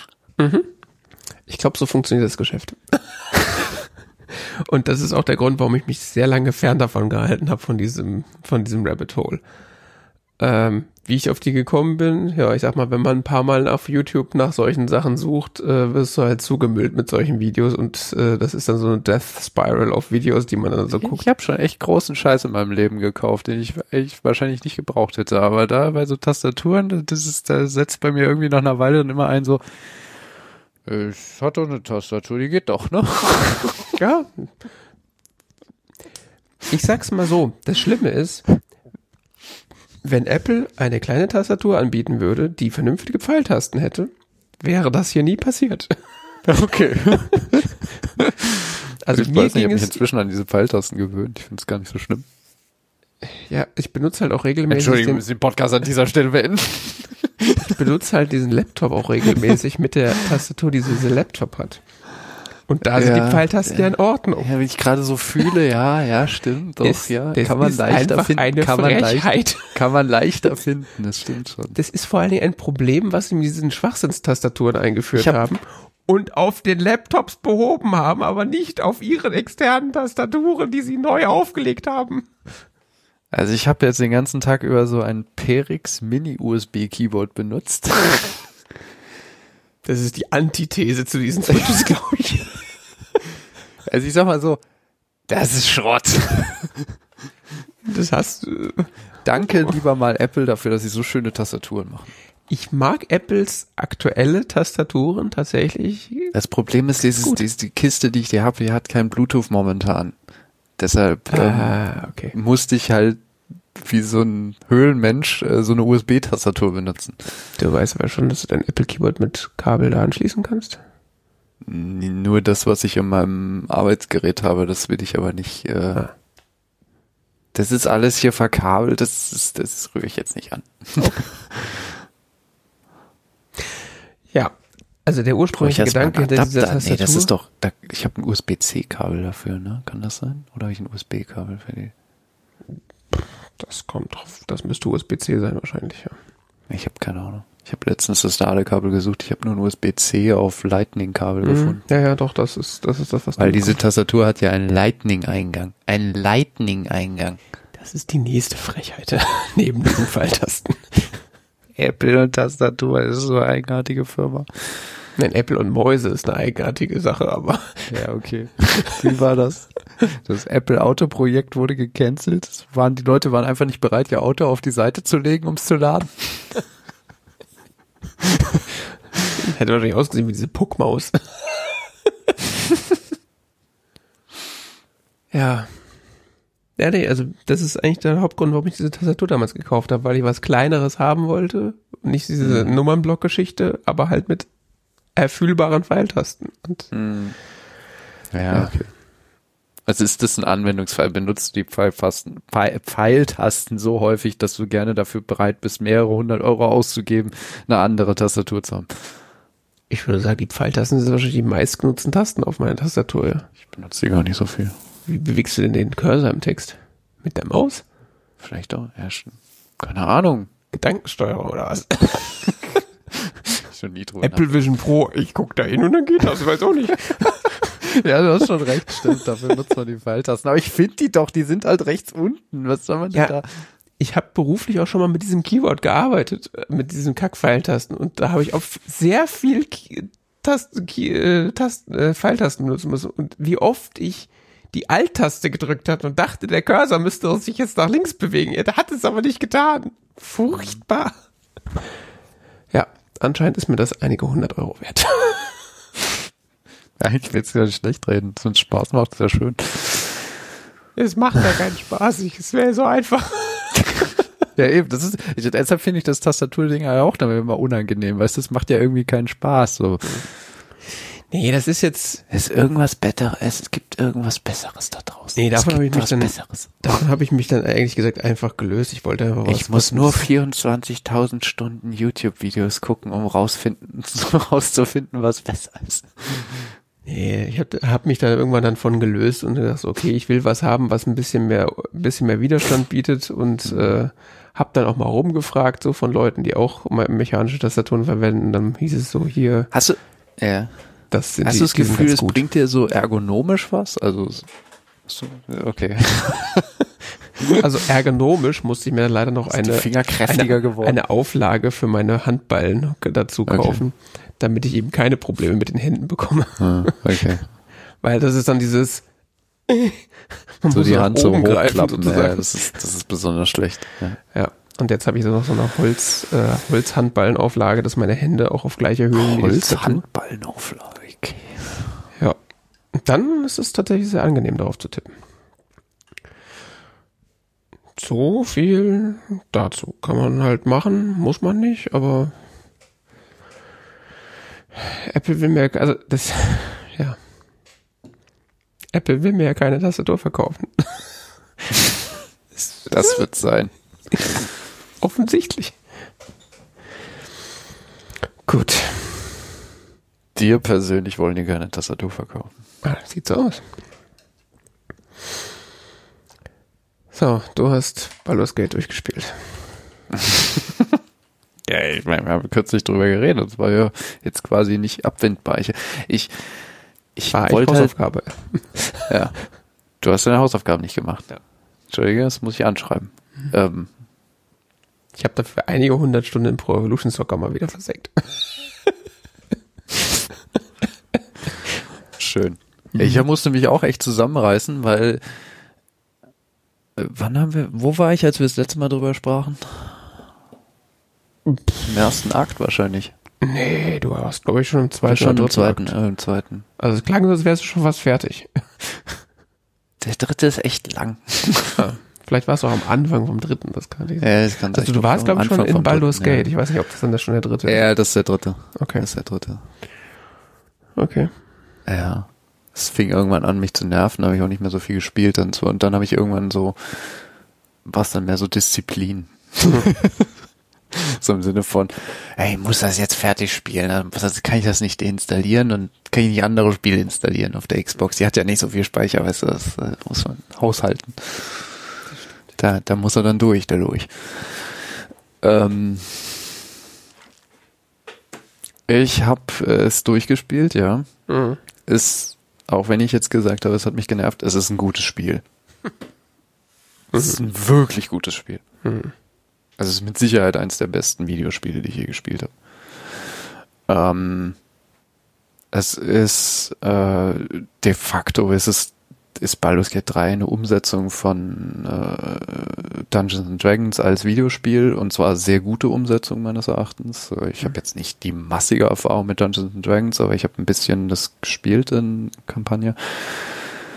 Ähm, auch schon mal anderes äh, Rollenspiel gespielt und so und ich finde Baldur's Gate setzt das wirklich wirklich gut um in in ein Videorollenspiel, so dass man nicht dass nicht alles wegabstrahiert ist, was so also zum Beispiel äh, Elder Scrolls Spiele wie zum Beispiel Morrowind basieren auch auf einer Dungeons and Dragons Mechanik zumindest. Also wenn du zum Beispiel in Morrowind äh, mit deinem Schwert auf einen Gegner einhaust, dann wird in dem Moment gewürfelt, ob du getroffen hast. Ach ja. Das hat absurde Effekte. Zum Teil. Dass du so draufhaust machst keinen Schaden. Es kann am Anfang ein bisschen verwirrend sein. Mhm. Aber wenn halt einfach deine Attack-Raten gegen deinen Gegner so schlecht sind, dass du nicht triffst, dann triffst du halt nicht. Ne? Mhm. Ähm, Baldur's Gate ist das, ist das insofern anders, dass du in Kämpfen äh, zumindest standardmäßig in, in Runden basiert kämpfst. Äh, von daher siehst du ja, ob du getroffen hast oder nicht. Also es wird dir relativ direkt zurückgespiegelt. Uh, was sie sehr gut machen, ist, wie gesagt, diese, diesen ganzen Würfelaspekte zu integrieren, was sie sehr gut, also das, dadurch, dass man immer wieder so Würfelinterface sieht oder dass man in bestimmten Situationen würfeln muss, also gezielt so ein Würfelinterface sieht, wo man dann einen Bonus noch manuell wählen kann und so weiter. Ähm, und man die Würfel auch immer hört, auch wenn man nicht selber von Hand würfelt. Ja, genau. Äh, anderer wesentlicher Rollenspielaspekt ist äh, die äh, Vielfalt von Dialogoptionen, die einem gebeten, äh, ge geboten werden.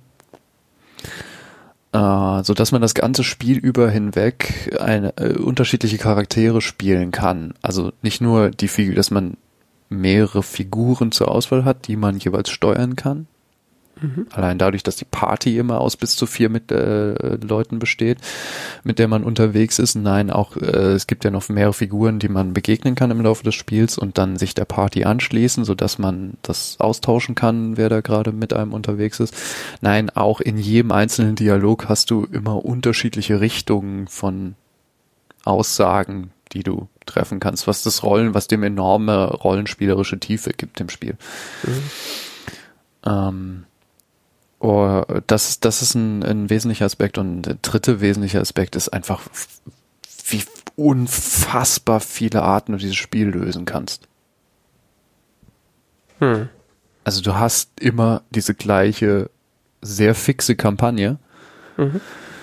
Ähm, aber wie du die einzelnen Zwischenschritte löst, ist doch sehr, sehr unterschiedlich. Wie du in Kämpfen vorgehst, kann sehr, sehr, sehr unterschiedlich gestaltet sein, weil du eben die verschiedenen Fähigkeiten der Figuren der Party hast mhm. und äh, tausende verschiedene Arten von Gegenständen und von, äh, von, von, von Waffen und Zaubersprüchen und was weiß ich nicht was, so dass äh, sich, also da kann man sich sehr lange mit beschäftigen mit diesem Spiel.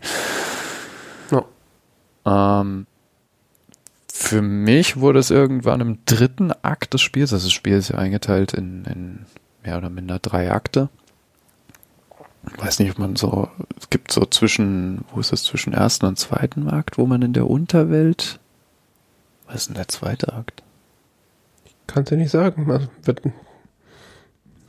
ich bin, glaube ich, immer noch im ersten Akt. Ah, diese, diese dunkle Welt ist der zweite Akt, genau, ja, ja, genau, diese, diese Schatten, Schatten verdorbenen Lande oder wie auch immer das heißt. Ähm, Genau, ja, zwischen ersten und zweiten Akt äh, bist du unterwegs, entweder über den Gebirgspass oder durch die Unterwelt oder beides. du kannst nämlich zurückgehen und dann nochmal das andere machen.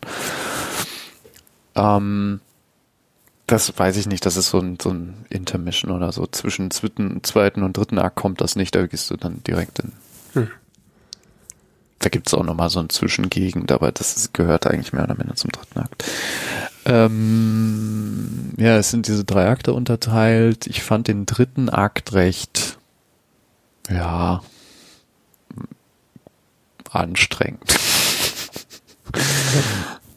ich weiß nicht, irgendwie haben mich dann, fand ich die Stories der einzelnen Figuren, die da erzählt werden, die haben mich am Anfang sehr fasziniert. Mhm. Aber die haben sich dann nicht so ab einem gewissen Punkt auch nicht mehr so nennenswert weiterentwickelt, sondern sind sehr so, haben so einen Charakter von, das musst du jetzt auch noch erledigen bekommen. Mhm. Okay. Und auch deine, deine Mitstreiter können sich teilweise sehr entwickeln, je nachdem, wie so, insbesondere zum Beispiel Shadowheart äh, kann äh, als Figur doch erhebliche ähm, Veränderungen wahrnehmen, aber teilweise ist ja auch sehr statisch, so vom, vom Charakter und, und von der, vom, vom Storytelling fand ich das so, die Stories geben alle Sinn, die sind für ein Rollenspiel auch wirklich gut und, und ähm, ich will es überhaupt nicht schlecht reden, aber ich fand so, wenn ich das mit dem Storytelling von, von Cyberpunk vergleiche, finde ich das von Cyberpunk deutlich mitreißender. Hm. Okay. Das bei Baldur's Gate war mir zunehmend einfach irgendwie egal. so. Ja, da, weiß ich, man hört ja immer äh, das eine und das andere so aus dem von den Fans, ich war jetzt von den einzelnen Hintergrundstories der, der Partymitglieder jetzt auch nicht so begeistert. Also, also ich fand das am Anfang total spannend. Oh, die haben alle ihre eigene Hintergrundstory mhm. und sonst was so. Und es wurde ja auch so gehypt, so von wegen, dass die das alle haben und dass mhm. es total spannend sei und hier und da. Und das könnte man ja alles rausfinden und so. Und ich dachte am Anfang, ich fand das auch total toll und so und boah, wer sind die? Weil es am Anfang so total geheimnisvoll ist, aber irgendwann hast du halt raus, wer die jeweils sind und dann wird quasi, dann erledigst du quasi deren Questreihe noch fertig, aber es ist so, es wird geredet und geredet und geredet, aber neue Information kommt dabei eigentlich nicht mehr bei rum. Mhm. Ja, ich finde das auch irgendwie so auf dem Papier interessant, dass sie so, dass die Backstories haben, aber mich haben die auch teilweise einfach nicht interessiert. Also also insbesondere so, so Typen wie Gail oder so, ist mir, ist mir einfach hart egal, lass mich in Ruhe mit deinem Scheiß Krams. Ja, und mich auch total genervt, der Typ. Ja. Dann hast du ja auch mal in diesem Log dann so, hier, find, äh, Gales Quest oder so, finde mehr über X raus. So, nee, keine Lust. Ja, das haben ich vor allen Dingen alles so nebenher dann noch gemacht. Ja. So, das so, das ist so, ja, das kann man so mitnehmen, aber es hat dem Spiel jetzt meines Erachtens gar nicht mal so viel mehr Tiefe verschafft. Gut, muss man Dafür das machen? Man, hm? kann man, kann man diese Nee, muss man nicht. Also es, teilweise macht das Sinn, weil du dann quasi mehr Unterstützer im letzten Kampf hast. Mhm. Mm, und weil du irgendwie auch deine, du willst quasi diese Leute bis zum Schluss bei Laune haben, dass sie bis zum Ende in deiner Party sind, damit du mit der möglichst idealen Party in, Nico, in den Endkampf gehen kannst. So, ähm, was ich beim Spiel äh, sehr spannend wiederum fand, sind halt so teilweise die, sind diese taktischen Kämpfe. Und ähm, wenn du im Finale Finale bist, äh, wird es auch tatsächlich sehr interessant, weil du da mehrere Kämpfe hintereinander bestehen musst mit der gleichen Party, die du du kannst dann auch nicht mehr wechseln, du kannst auch nicht mehr in dein in dein in dein Camp, um zu rasten, eine lange Rast zu machen, also deine sonst was, sondern ähm, du musst da irgendwie dann so durchkommen. Hm.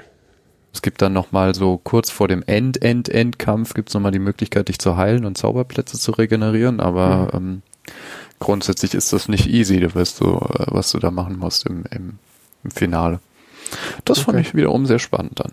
Aber vorher hatte ich so das Gefühl im dritten Akt, ich bin hier nur noch bei Dingen zu erledigen. So, den muss ich jetzt auch noch besiegen und den muss ich jetzt auch noch besiegen. So quasi so einen an der anderen abgehakt. So. Das war teilweise ganz nett, so, aber auch viel so umhergelaufen und was zur Hölle passiert, was muss ich hier tun? Und so, ich, ich ewig lang nicht weitergekommen bin, weil ich einfach nur nicht kapiert habe, was ich tun soll. Hm. Okay. Nichtsdestotrotz, ähm, auch ist ein sehr gutes Spiel, was mich nur teilweise dann so äh, überfordert hat vielleicht sogar, ist so diese unglaubliche Optionsvielfalt. Mhm. Ja, aber ist aber diese Auswahl und Optionen, das ist halt, die können einen dann teilweise auch schon so ein bisschen lähmen. Ne?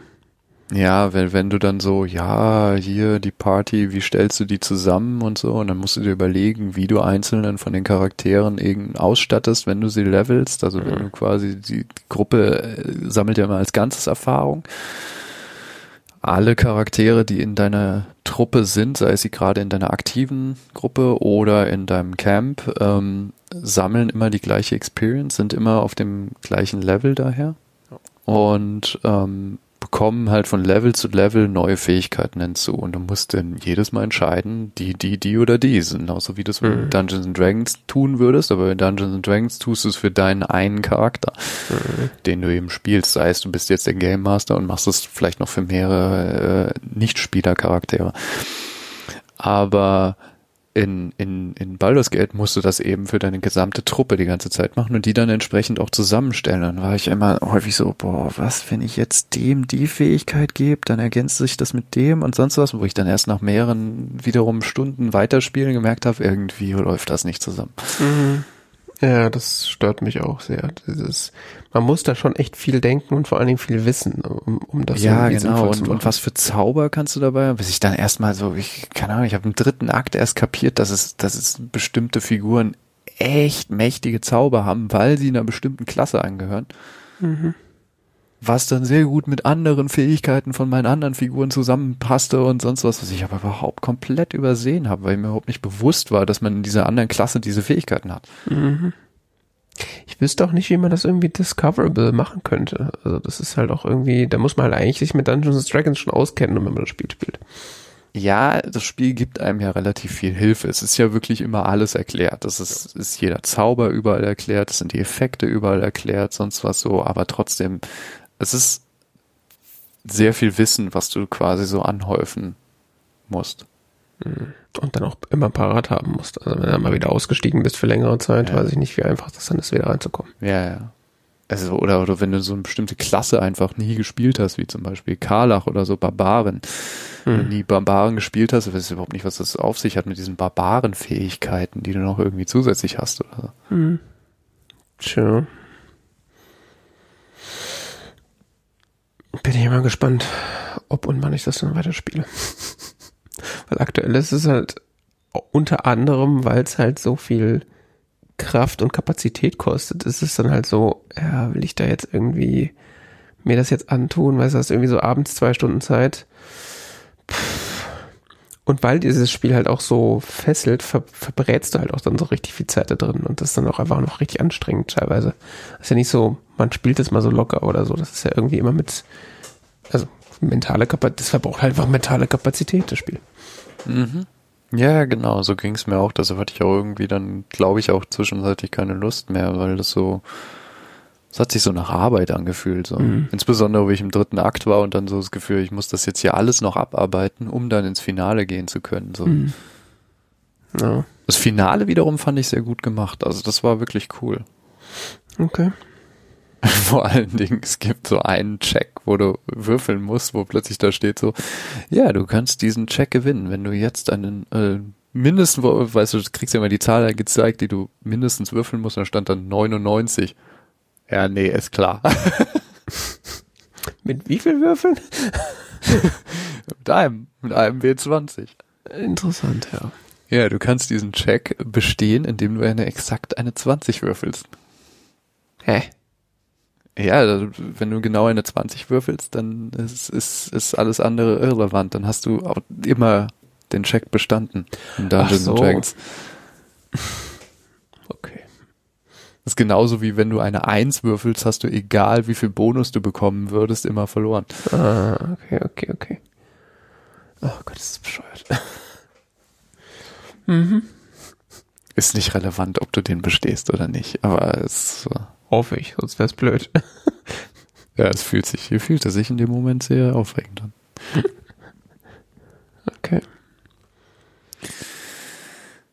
Ähm, ich bin mal gespannt, ob sie ein DLC dafür rausbringen. Also früher hat man Erweiterung gesagt, heute sagt man DLC. Ähm, Angeblich ist da was in Planung. Okay. Ich kann mir durchaus vorspielen, äh, vorstellen, zu dem Spiel nochmal zurückzukehren. Ich bin jetzt allerdings momentan nicht in der Laune, dass so, hey, ich mache das jetzt nochmal mit einem anderen Charakter, anderen Truppe oder sonst was dafür. Mhm. Habe ich da irgendwie jetzt nicht so die Motivation zu. Okay. Wie gesagt, so das ganze Kampfsystem und so hat mir im Großen und Ganzen sehr gut gefallen. Die Story fand ich keineswegs so fesselnd, wie es manche andere Mhm. Reviewer das ähm, gesagt haben. Meines Erachtens ist die große, große Stärke des Spiels äh, einerseits darin, dass, dass sie Dungeons and Dragons sehr gut umsetzen und andererseits darin, dass du eben unglaublich viele Möglichkeiten hast. Das ist aber gleichzeitig auch ein bisschen eine Schwäche, finde ich. Okay. Und weißt du schon, was du danach spielst? Ja, ich bin ein bisschen hin und her gerissen. Ich habe ein bisschen, tatsächlich noch mal ein bisschen Cyberpunk gespielt in den letzten Tagen. Nochmal von vorne, oder? Ja, Okay. Ja, es gibt ja, also erstens äh, gibt es drei verschiedene Anfänge in Cyberpunk. Okay. Die anderen, ich habe nur einen davon bisher gespielt gehabt. Ähm, die anderen beiden kannte ich nicht. Das spielt auch nicht so eine Riesenrolle unbedingt. Mhm. Diese Origin Stories, die quasi äh, du auswählen kannst. Ähm, war ich aber trotzdem mal neugierig, was da passiert. Mhm. Ähm, und zum anderen äh, fühlt sich das Spiel irgendwie komplett anders an, wenn du weißt, wie die Story weitergeht. Weil äh, Cyberpunk ist ein sehr, sehr, sehr story-intensives Spiel. Und ähm, es ist, es ist, ich fand's, ich fand's jetzt total spannend, äh, so manche Story-Aspekte nochmal aus dieser Perspektive zu sehen, ähm, wenn du weißt, was später passiert, wo ich da so, ach, darum geht's da, weißt du, so, oder so irgendein Gespräch belauscht, zum Beispiel am Anfang und äh, das hatte ich, als ich das erste Mal gespielt habe, überhaupt nicht kapiert. Er hat es nur mal hingenommen, was da gerade geredet wird, ne? Mhm. aber nicht so richtig einordnen können. Und jetzt so, ah, ah, der und hier und da und sonst was. Und das ist Okay. schon interessant. Okay. Mal gucken, ob ich dabei bleibe. Ansonsten verfolge ich ja hier so auch mein Retro-Projekt und habe dann noch diverse Xbox-Spiele. Bin mir nicht sicher. Willst du was gemeinsam spielen oder was? Ach so, ne, darauf wollte ich jetzt gar also ich sage nicht nein, aber darauf wollte ich gar nicht hinaus. Ich war mich jetzt einfach nur interessiert, ob du schon was in, Äh, Aber ja, das ist natürlich auch, äh, stimmt natürlich, äh, hatten wir auch mal mit dem Gedanken gespielt, dass wir was zusammen in großen Anführungszeichen spielen können. Äh, so. Ist halt dann schwierig. Das, also wenn es ein Riesenspiel ist, also Baldur's Gate, so, ja, lass mal zusammenspielen im Sinne von, das müssen wir bis nächste Woche gespielt haben. äh, ja, weiß ich nicht. Ist halt kein Film, den man mal so in zwei Stunden wegguckt. Aber äh, das sollten wir, also das Thema finde ich auf jeden Fall auch interessant. Das könnte auf jeden Fall irgendwie weiterverfolgen. Ähm, nee, hat mich einfach nur interessiert und ich habe auch gerade überlegt, was ich denn jetzt als nächstes spielen würde, wenn ich nicht Baldur's Gate weiterspiele. Und dann ist mir wieder eingefallen, dass ja Ende diesen Monats Rise of the Ronin rauskommt, was ich auch schon mal Rise angesprochen hatte. of the Ronin. Ach, das ist PlayStation Exclusive, ne? Sie. Das äh, sieht so ein bisschen ähm, nach Dings aus. Äh, Ghost of Tsushima. Ich glaube, davon habe ich kürzlich gehört, als so einer der Blockbuster des Jahres. Ich habe dazu noch, also außer so diverse Ankündigungen, habe ich dazu von Reviewern noch gar nichts gehört und ich warte die ganze Zeit darauf, dass man da das Game 2 sich das mal irgendwie anschaut. Hm. Weil ich sag mal, wenn's wenn's so in die Richtung Ghost of Tsushima geht, dann bin ich da sehr hooked, ehrlich gesagt. Ich habe mich auch schon mehrfach überlegt, ob ich nochmal Ghost of Tsushima spiele. ähm, Weil es einfach diese schöne Kampfmechanik hat. Bin gespannt. 23. Nee, was? Doch, 23. Äh, März kommt das nämlich raus. Mhm. Und so, was man so an Grafik sieht, sieht das ja sehr schick aus.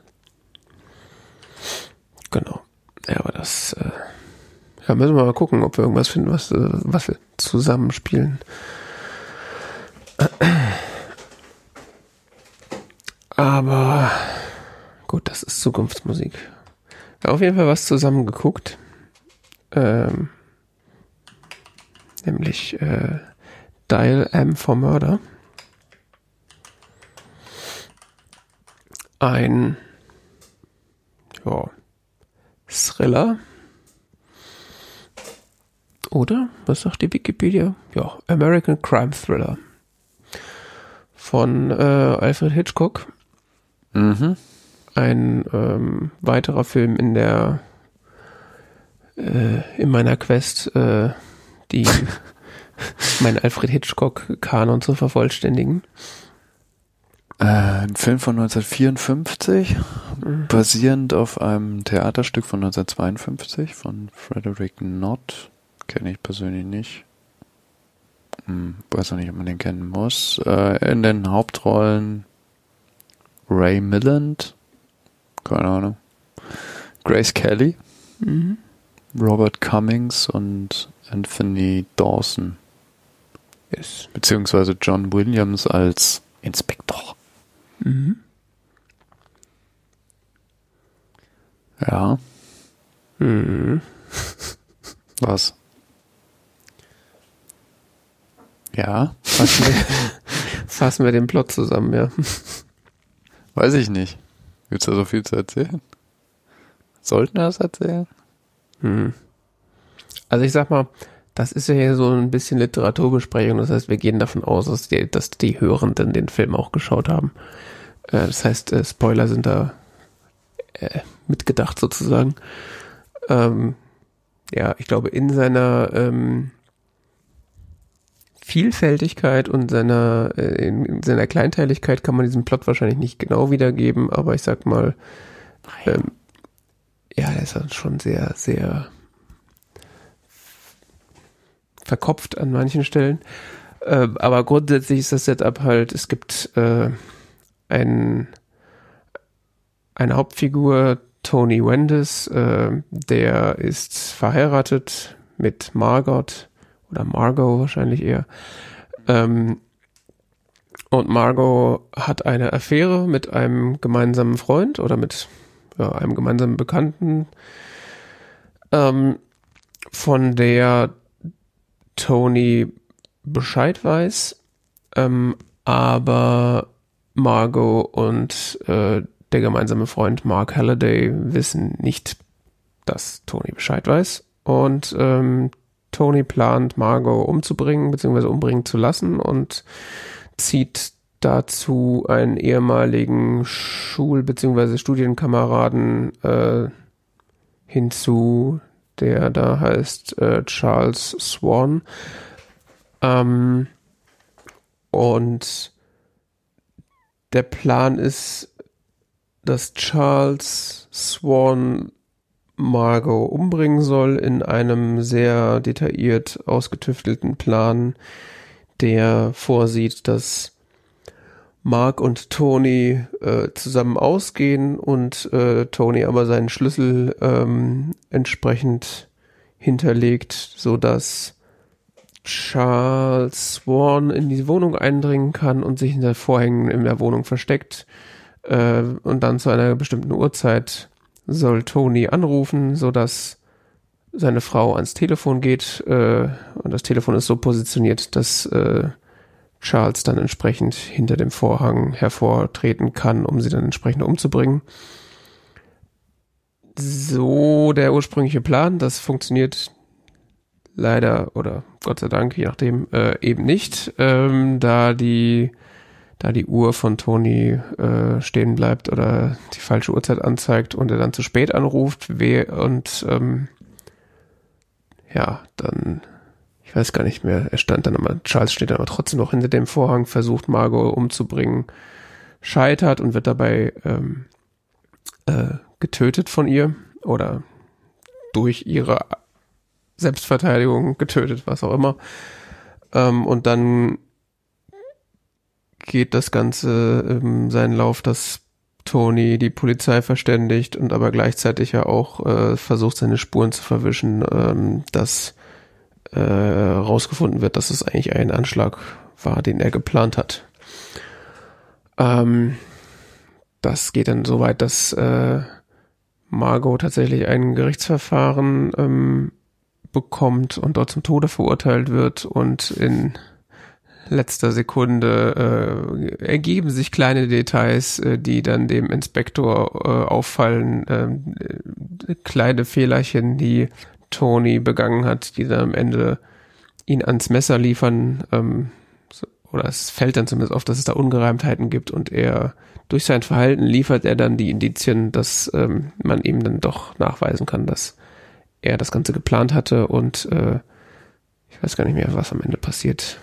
Also Margot wird dann nicht umgebracht äh, äh, entsprechend, aber ach so, Tony calmly makes himself a drink. Ach so, ja, also der Film endet im Grunde, dass dann äh, Tony mehr oder weniger resigniert ähm, aufgibt und sich noch einen in die Binde schüttet.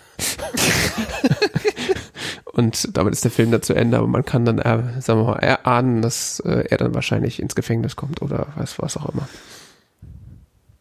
Ja. Schön zusammengefasst. Findest du? Ja, finde ich schwierig, diesen Film zusammenzufassen, weil, also wovon der Film ja lebt, ist einmal die sehr detaillierte Darstellung und die detaillierte Planung dieses Anschlags und in welchen Details er dann am Ende fehlschlägt. Mhm. Und es sind auch die Details, die ja am Ende Tony dann wiederum überführen. Und diese Details sind so fein äh, oder so, ja, ich weiß gar nicht, wie ich das ausdrücken soll. Also so äh, fein differenziert, dass eben winzige Unterschiede den Unterschied in der Geschichte oder winzige Veränderungen den Unterschied in der Geschichte darstellen. Und das Ganze ist ganz schön verkopft. Ja, also der Film ist eigentlich letzten Endes ein klassisches Kammerspiel oder Kammerstück. Ähm, mhm. Es spielt de facto mehr oder minder in einem Raum. Ja. Ähm, Was ja gut ist für ein Theaterstück.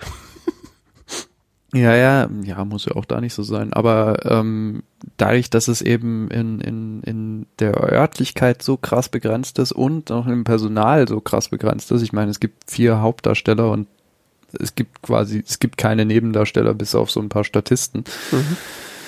Bis auf einen Polizisten, der mal ans Telefon geht oder sowas. Ähm, ist das vier, oder? Eins, zwei, drei, vier, ja, der noch zu Tode kommt, fünf. Mhm. Also fünf Figuren.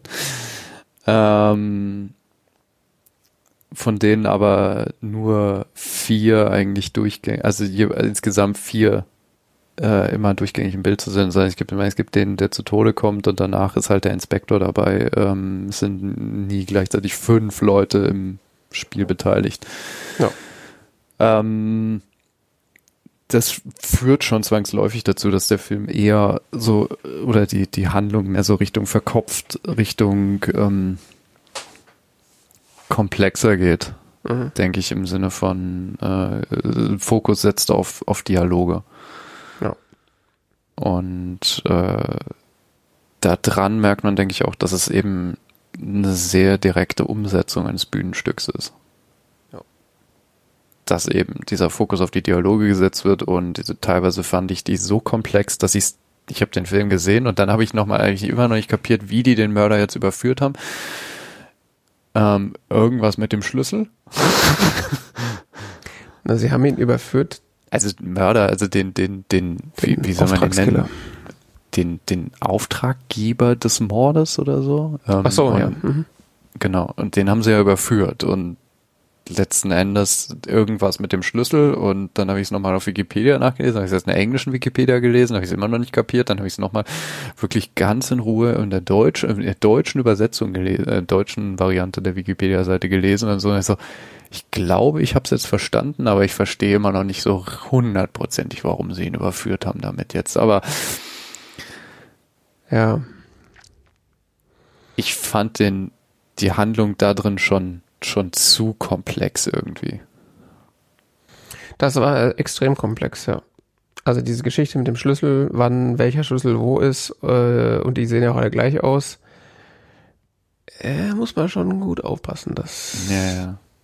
Und vor allen Dingen wirst du ja am Anfang, du wirst ja den Film über äh, immer mehr darauf trainiert, irgendwie als Zuschauer auf bestimmte Dinge zu achten. Also die Kamera ganz klar dem folgt, ähm, mhm. äh, wie wann wo irgendwelche Fingerabdrücke hinterlassen werden, wie sonst was und so. Und dann merkst du irgendwie, findet tatsächlich dieser, dieser Angriff statt und tatsächlich de facto spielt das alles keine Rolle mehr, weil es ist eh komplettes Chaos. Ja, dann war ich sowieso verwirrt ab dem Zeitpunkt, wo dann, äh, ja, wie, wieso wird sie jetzt angeklagt oder so? Also teilweise fand ich es dann auch ein bisschen unlogisch in der Handlungsmotivation. Also so, so Figuren waren sehr plötzlich von Dingen überzeugt. So, also mhm. Äh, erstens ähm, der der der beauftragt wird, den Mord durchzuführen, so wird so, ah, und es gibt auch noch Geld dazu. Hm, okay. Ja. Äh, ja, okay, man sieht so zwei Minuten so seine Gewissensbisse und so, aber mhm. irgendwie geht das alles sehr rapide und dann ähm, kommt der Inspektor und äh, macht da irgendwie und tut Dinge und analysiert und sonst was so und dann, na, ich hab's jetzt rausgefunden, die Frau war's.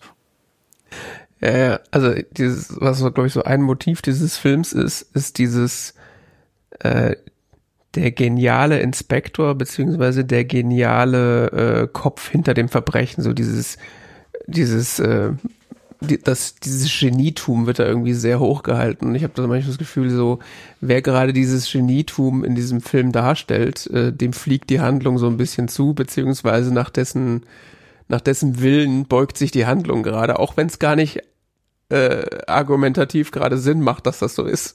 Das ist so mehr so, ah, das Genie ist gerade im Raum, deswegen beugt sich der Raum ihm selber.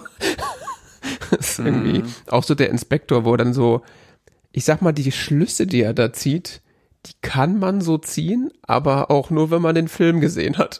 Nicht, wenn man da in dem, in dieser, dieser Handlung, Teil dieser Handlung ist. Also, das sind so, so Rückschlüsse, die er da zieht, so, äh, ich glaube ja nicht, dass irgendein normaler Mensch auf diesen Schluss kommen würde. ja, ja. Das ist schon. Ich habe mal, ich habe mal ein sehr ja. gutes Stück gelesen, was in diese Richtung geht. Das heißt, An Inspector Called. Mhm. Ähm, das ist sehr ähnlich, aber es ist halt auch fokussiert auf den Inspektor dann der eben auftaucht und den Todesfall einer, einer Figur ähm, da aufklärt. Und das spielt auch alles mit einem sehr begrenzten Figurenkonstellation in einem Raum. Mhm. Ähm, dieser Film, muss ich ehrlich sagen, hat mich mehr an Columbo erinnert oder so. hast du mal, okay. hast du mal Columbo gesehen? Nee. Okay, das sind immer sehr ähnliche Stories. Äh, irgendwelche reichen Leute ähm, töten einander aus irgendwelchen komischen Motiven und mhm. ähm, Columbo kommt ihnen dann so Schritt für Schritt auf die Schliche mit geschickten Fragen und ähm, ja, eigentlich nur mit geschickten Fragen und äh, solchen Dialogen in dieser Art, wie mhm. es da auch geführt wird. Bloß, dass ich das Gefühl habe, dass es da teilweise bei Columbo häufig leichter zu folgen ist. Äh, da ist es so, was war jetzt mit dem Schlüssel?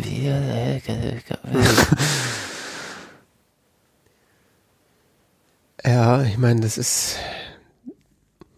Und bei Inspect An Inspector Calls finden tatsächlich fließen noch mehr so Sozialkritik mit rein und, und äh, andere komplexere Themen die jetzt in diesem Stück da überhaupt nicht, sondern das Stück scheint sich ja allein darin zu gefallen, ähm, diesen Mord zu thematisieren. Ja, beziehungsweise halt diese. Oder diesen Unfall oder wie auch immer man das bezeichnen soll.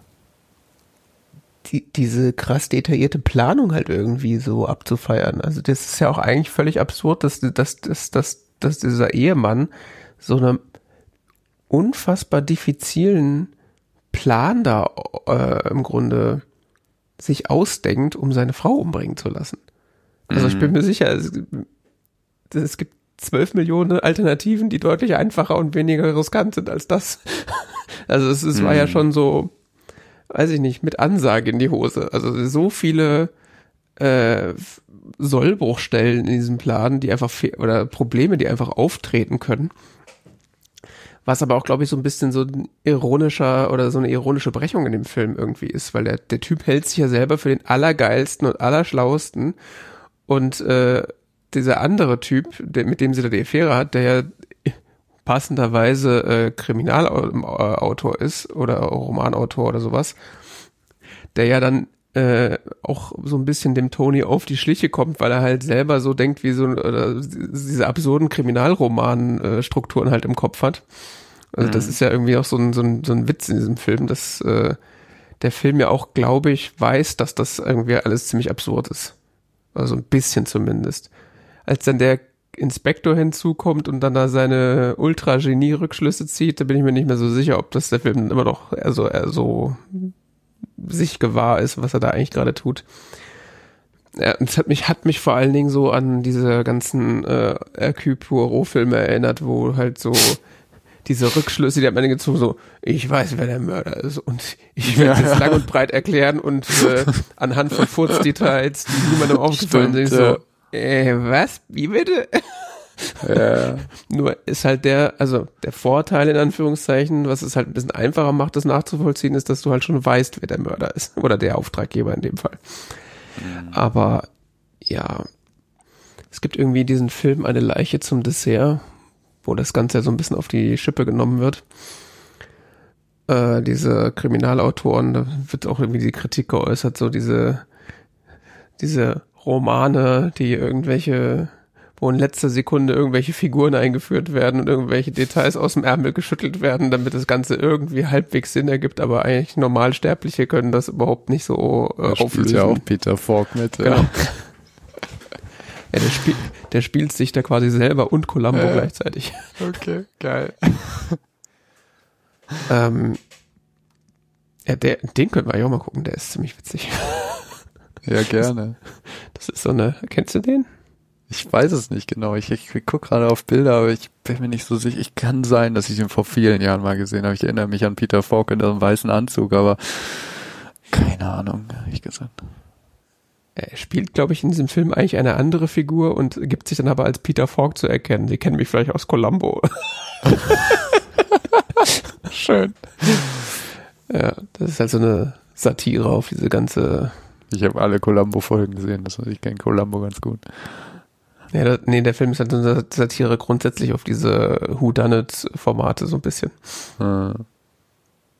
Ja. Und das ist das ja im Grunde auch so, so ein klassisches Whodunit-Format so. Columbo so ist großartig. Also es hm. gibt natürlich sehr mittelmäßige Folgen auch in Columbo, aber es gibt auch sehr, sehr gute Folgen bei Columbo. Ähm, und insgesamt ist das eine sehr sehenswerte Serie, wenn man ähm, Krimis mag. Übrigens ähnliches gilt für Hercule Poirot, ähm, die, die Serie. Mhm. Ja, der hat es schon mal erwähnt. Ich denke mir auch immer so, ach, so Columbo müsste ich vielleicht mal gucken, aber irgendwie, man muss es dann halt auch mal machen. Ne? ja, also ich muss sagen, der, der Film hat so seine Schwächen, aber er hat mich dann äh, standesgemäß dann doch sehr unterhalten, muss ich sagen.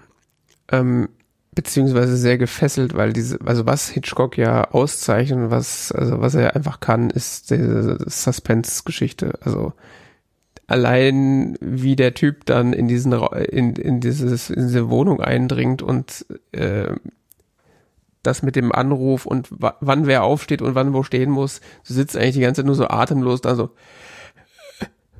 Was passiert jetzt?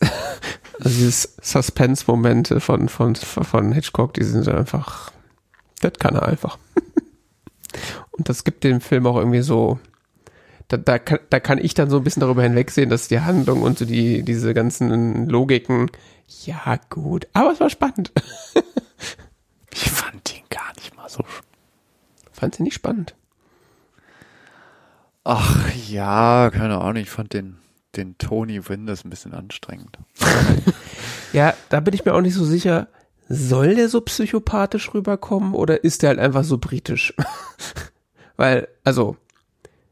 Ja, aber das kriegen sie ja auch nicht irgendwie rausgestellt. Ich meine, das wird so ein bisschen dieses britisch-amerikanisch, also dieses, was macht das Britische aus, wird so ein bisschen angerissen mit, oh, da ist der Amerikaner, der Liebhaber der Frau. Mhm. Ähm, und äh, Tony Wendes ist irgendwie so ein, er ist, der passt aber auch irgendwie so überhaupt nicht so in die britische Gesellschaft oder so. Also es wird so angedeutet, so im Sinne von, der ist eigentlich, der war mal Tennis da, der ist jetzt eigentlich mittellos. Ähm, der War aber auch irgendwie auf einem College, aber war der auf einem guten College oder sonst was so? Cambridge Der angeblich. tritt so ein bisschen, der tritt so ein bisschen so upperklassig, so ein bisschen so auf, Mhm. aber irgendwie auch nicht. Ähm, am britischsten fand ich noch den Inspektor. Ja, der, der ist ja auch reinrassiger Brite in Anführungszeichen. Der okay. Schauspieler von, von Tony Wendes, dieser Ray Milland, äh, der ist ja Welsh American. Also der ist ja eigentlich kein richtiger Brite. Also ich weiß nicht, wie, wie er oder wo lange er gewohnt hat, aber auch so in seiner Delivery hatte ich auch die ganze Zeit nicht das Gefühl, dass der Brite ist. Also der wirkte auf mich, Er ist in Großbritannien aufgewachsen, in Wales Okay. zumindest aufgewachsen. also er wirkte auf mich amerikanischer als der Inspektor britisch. Mhm. also das irgendwie, ich habe erst spät erkannt, dass der auch Brite sein soll, sagen wir es mal so. Weil er auch nicht so, also er lebte zu dem Zeitpunkt schon länger in den USA, hm, schon seit zehn Jahren. weiß nicht. Was, also der, diese Figur ist wirklich ein bisschen schwierig, weil, also zum einen dieser sinnlose Plan, seine Frau umzubringen und dann ist der einfach viel zu ruhig in dem Moment, wo dieser Plan schief geht. Also jeder andere wäre doch äh, völlig ausgeflippt und hätte irgendwie Panik geschoben, aber der ist ja so ruhig und äh, kühl und durchkalkuliert. Ich meine, das, was der da spontan alles tut, um diese, seinen eigenen Auftrag da zu verwischen, was ja bis vor kurz vor Schluss fast erfolgreich ist, das ist einfach, äh, das ist viel zu gut. Also das ist, niemand wäre in dem, in dem Moment so äh, sp- spontan, so schlau, so, so, so viele sinnvolle Dinge zu tun. Und gleichzeitig spielt er aber auch die Rolle des, des Ehemanns, der nichts von diesem, äh, von seiner, von dieser Affäre weiß, auch sehr schlecht, weil, also, als dann seine Frau zum Tode verurteilt wird, wirkt er irgendwie sehr gefasst. Dafür, dass ihm das ja nominell äh, leid tun soll. Also klar, die, die Figur tut's nicht leid, weil das ist ja, der Tod der Frau ist ja das Ziel.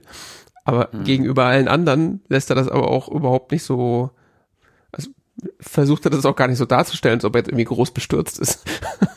Oder so kommt es Ja. zumindest rüber. Das ist so, Ja. ja, meine Frau ist, wird äh, umgebracht. Ja. Schade. Oder ist es dieses britische, äh, britische äh, Carry-on-Ding, so, ja, my wife is going to die. ja, ich fand das nicht so überzeugend, genau. Hm. Naja. Ja.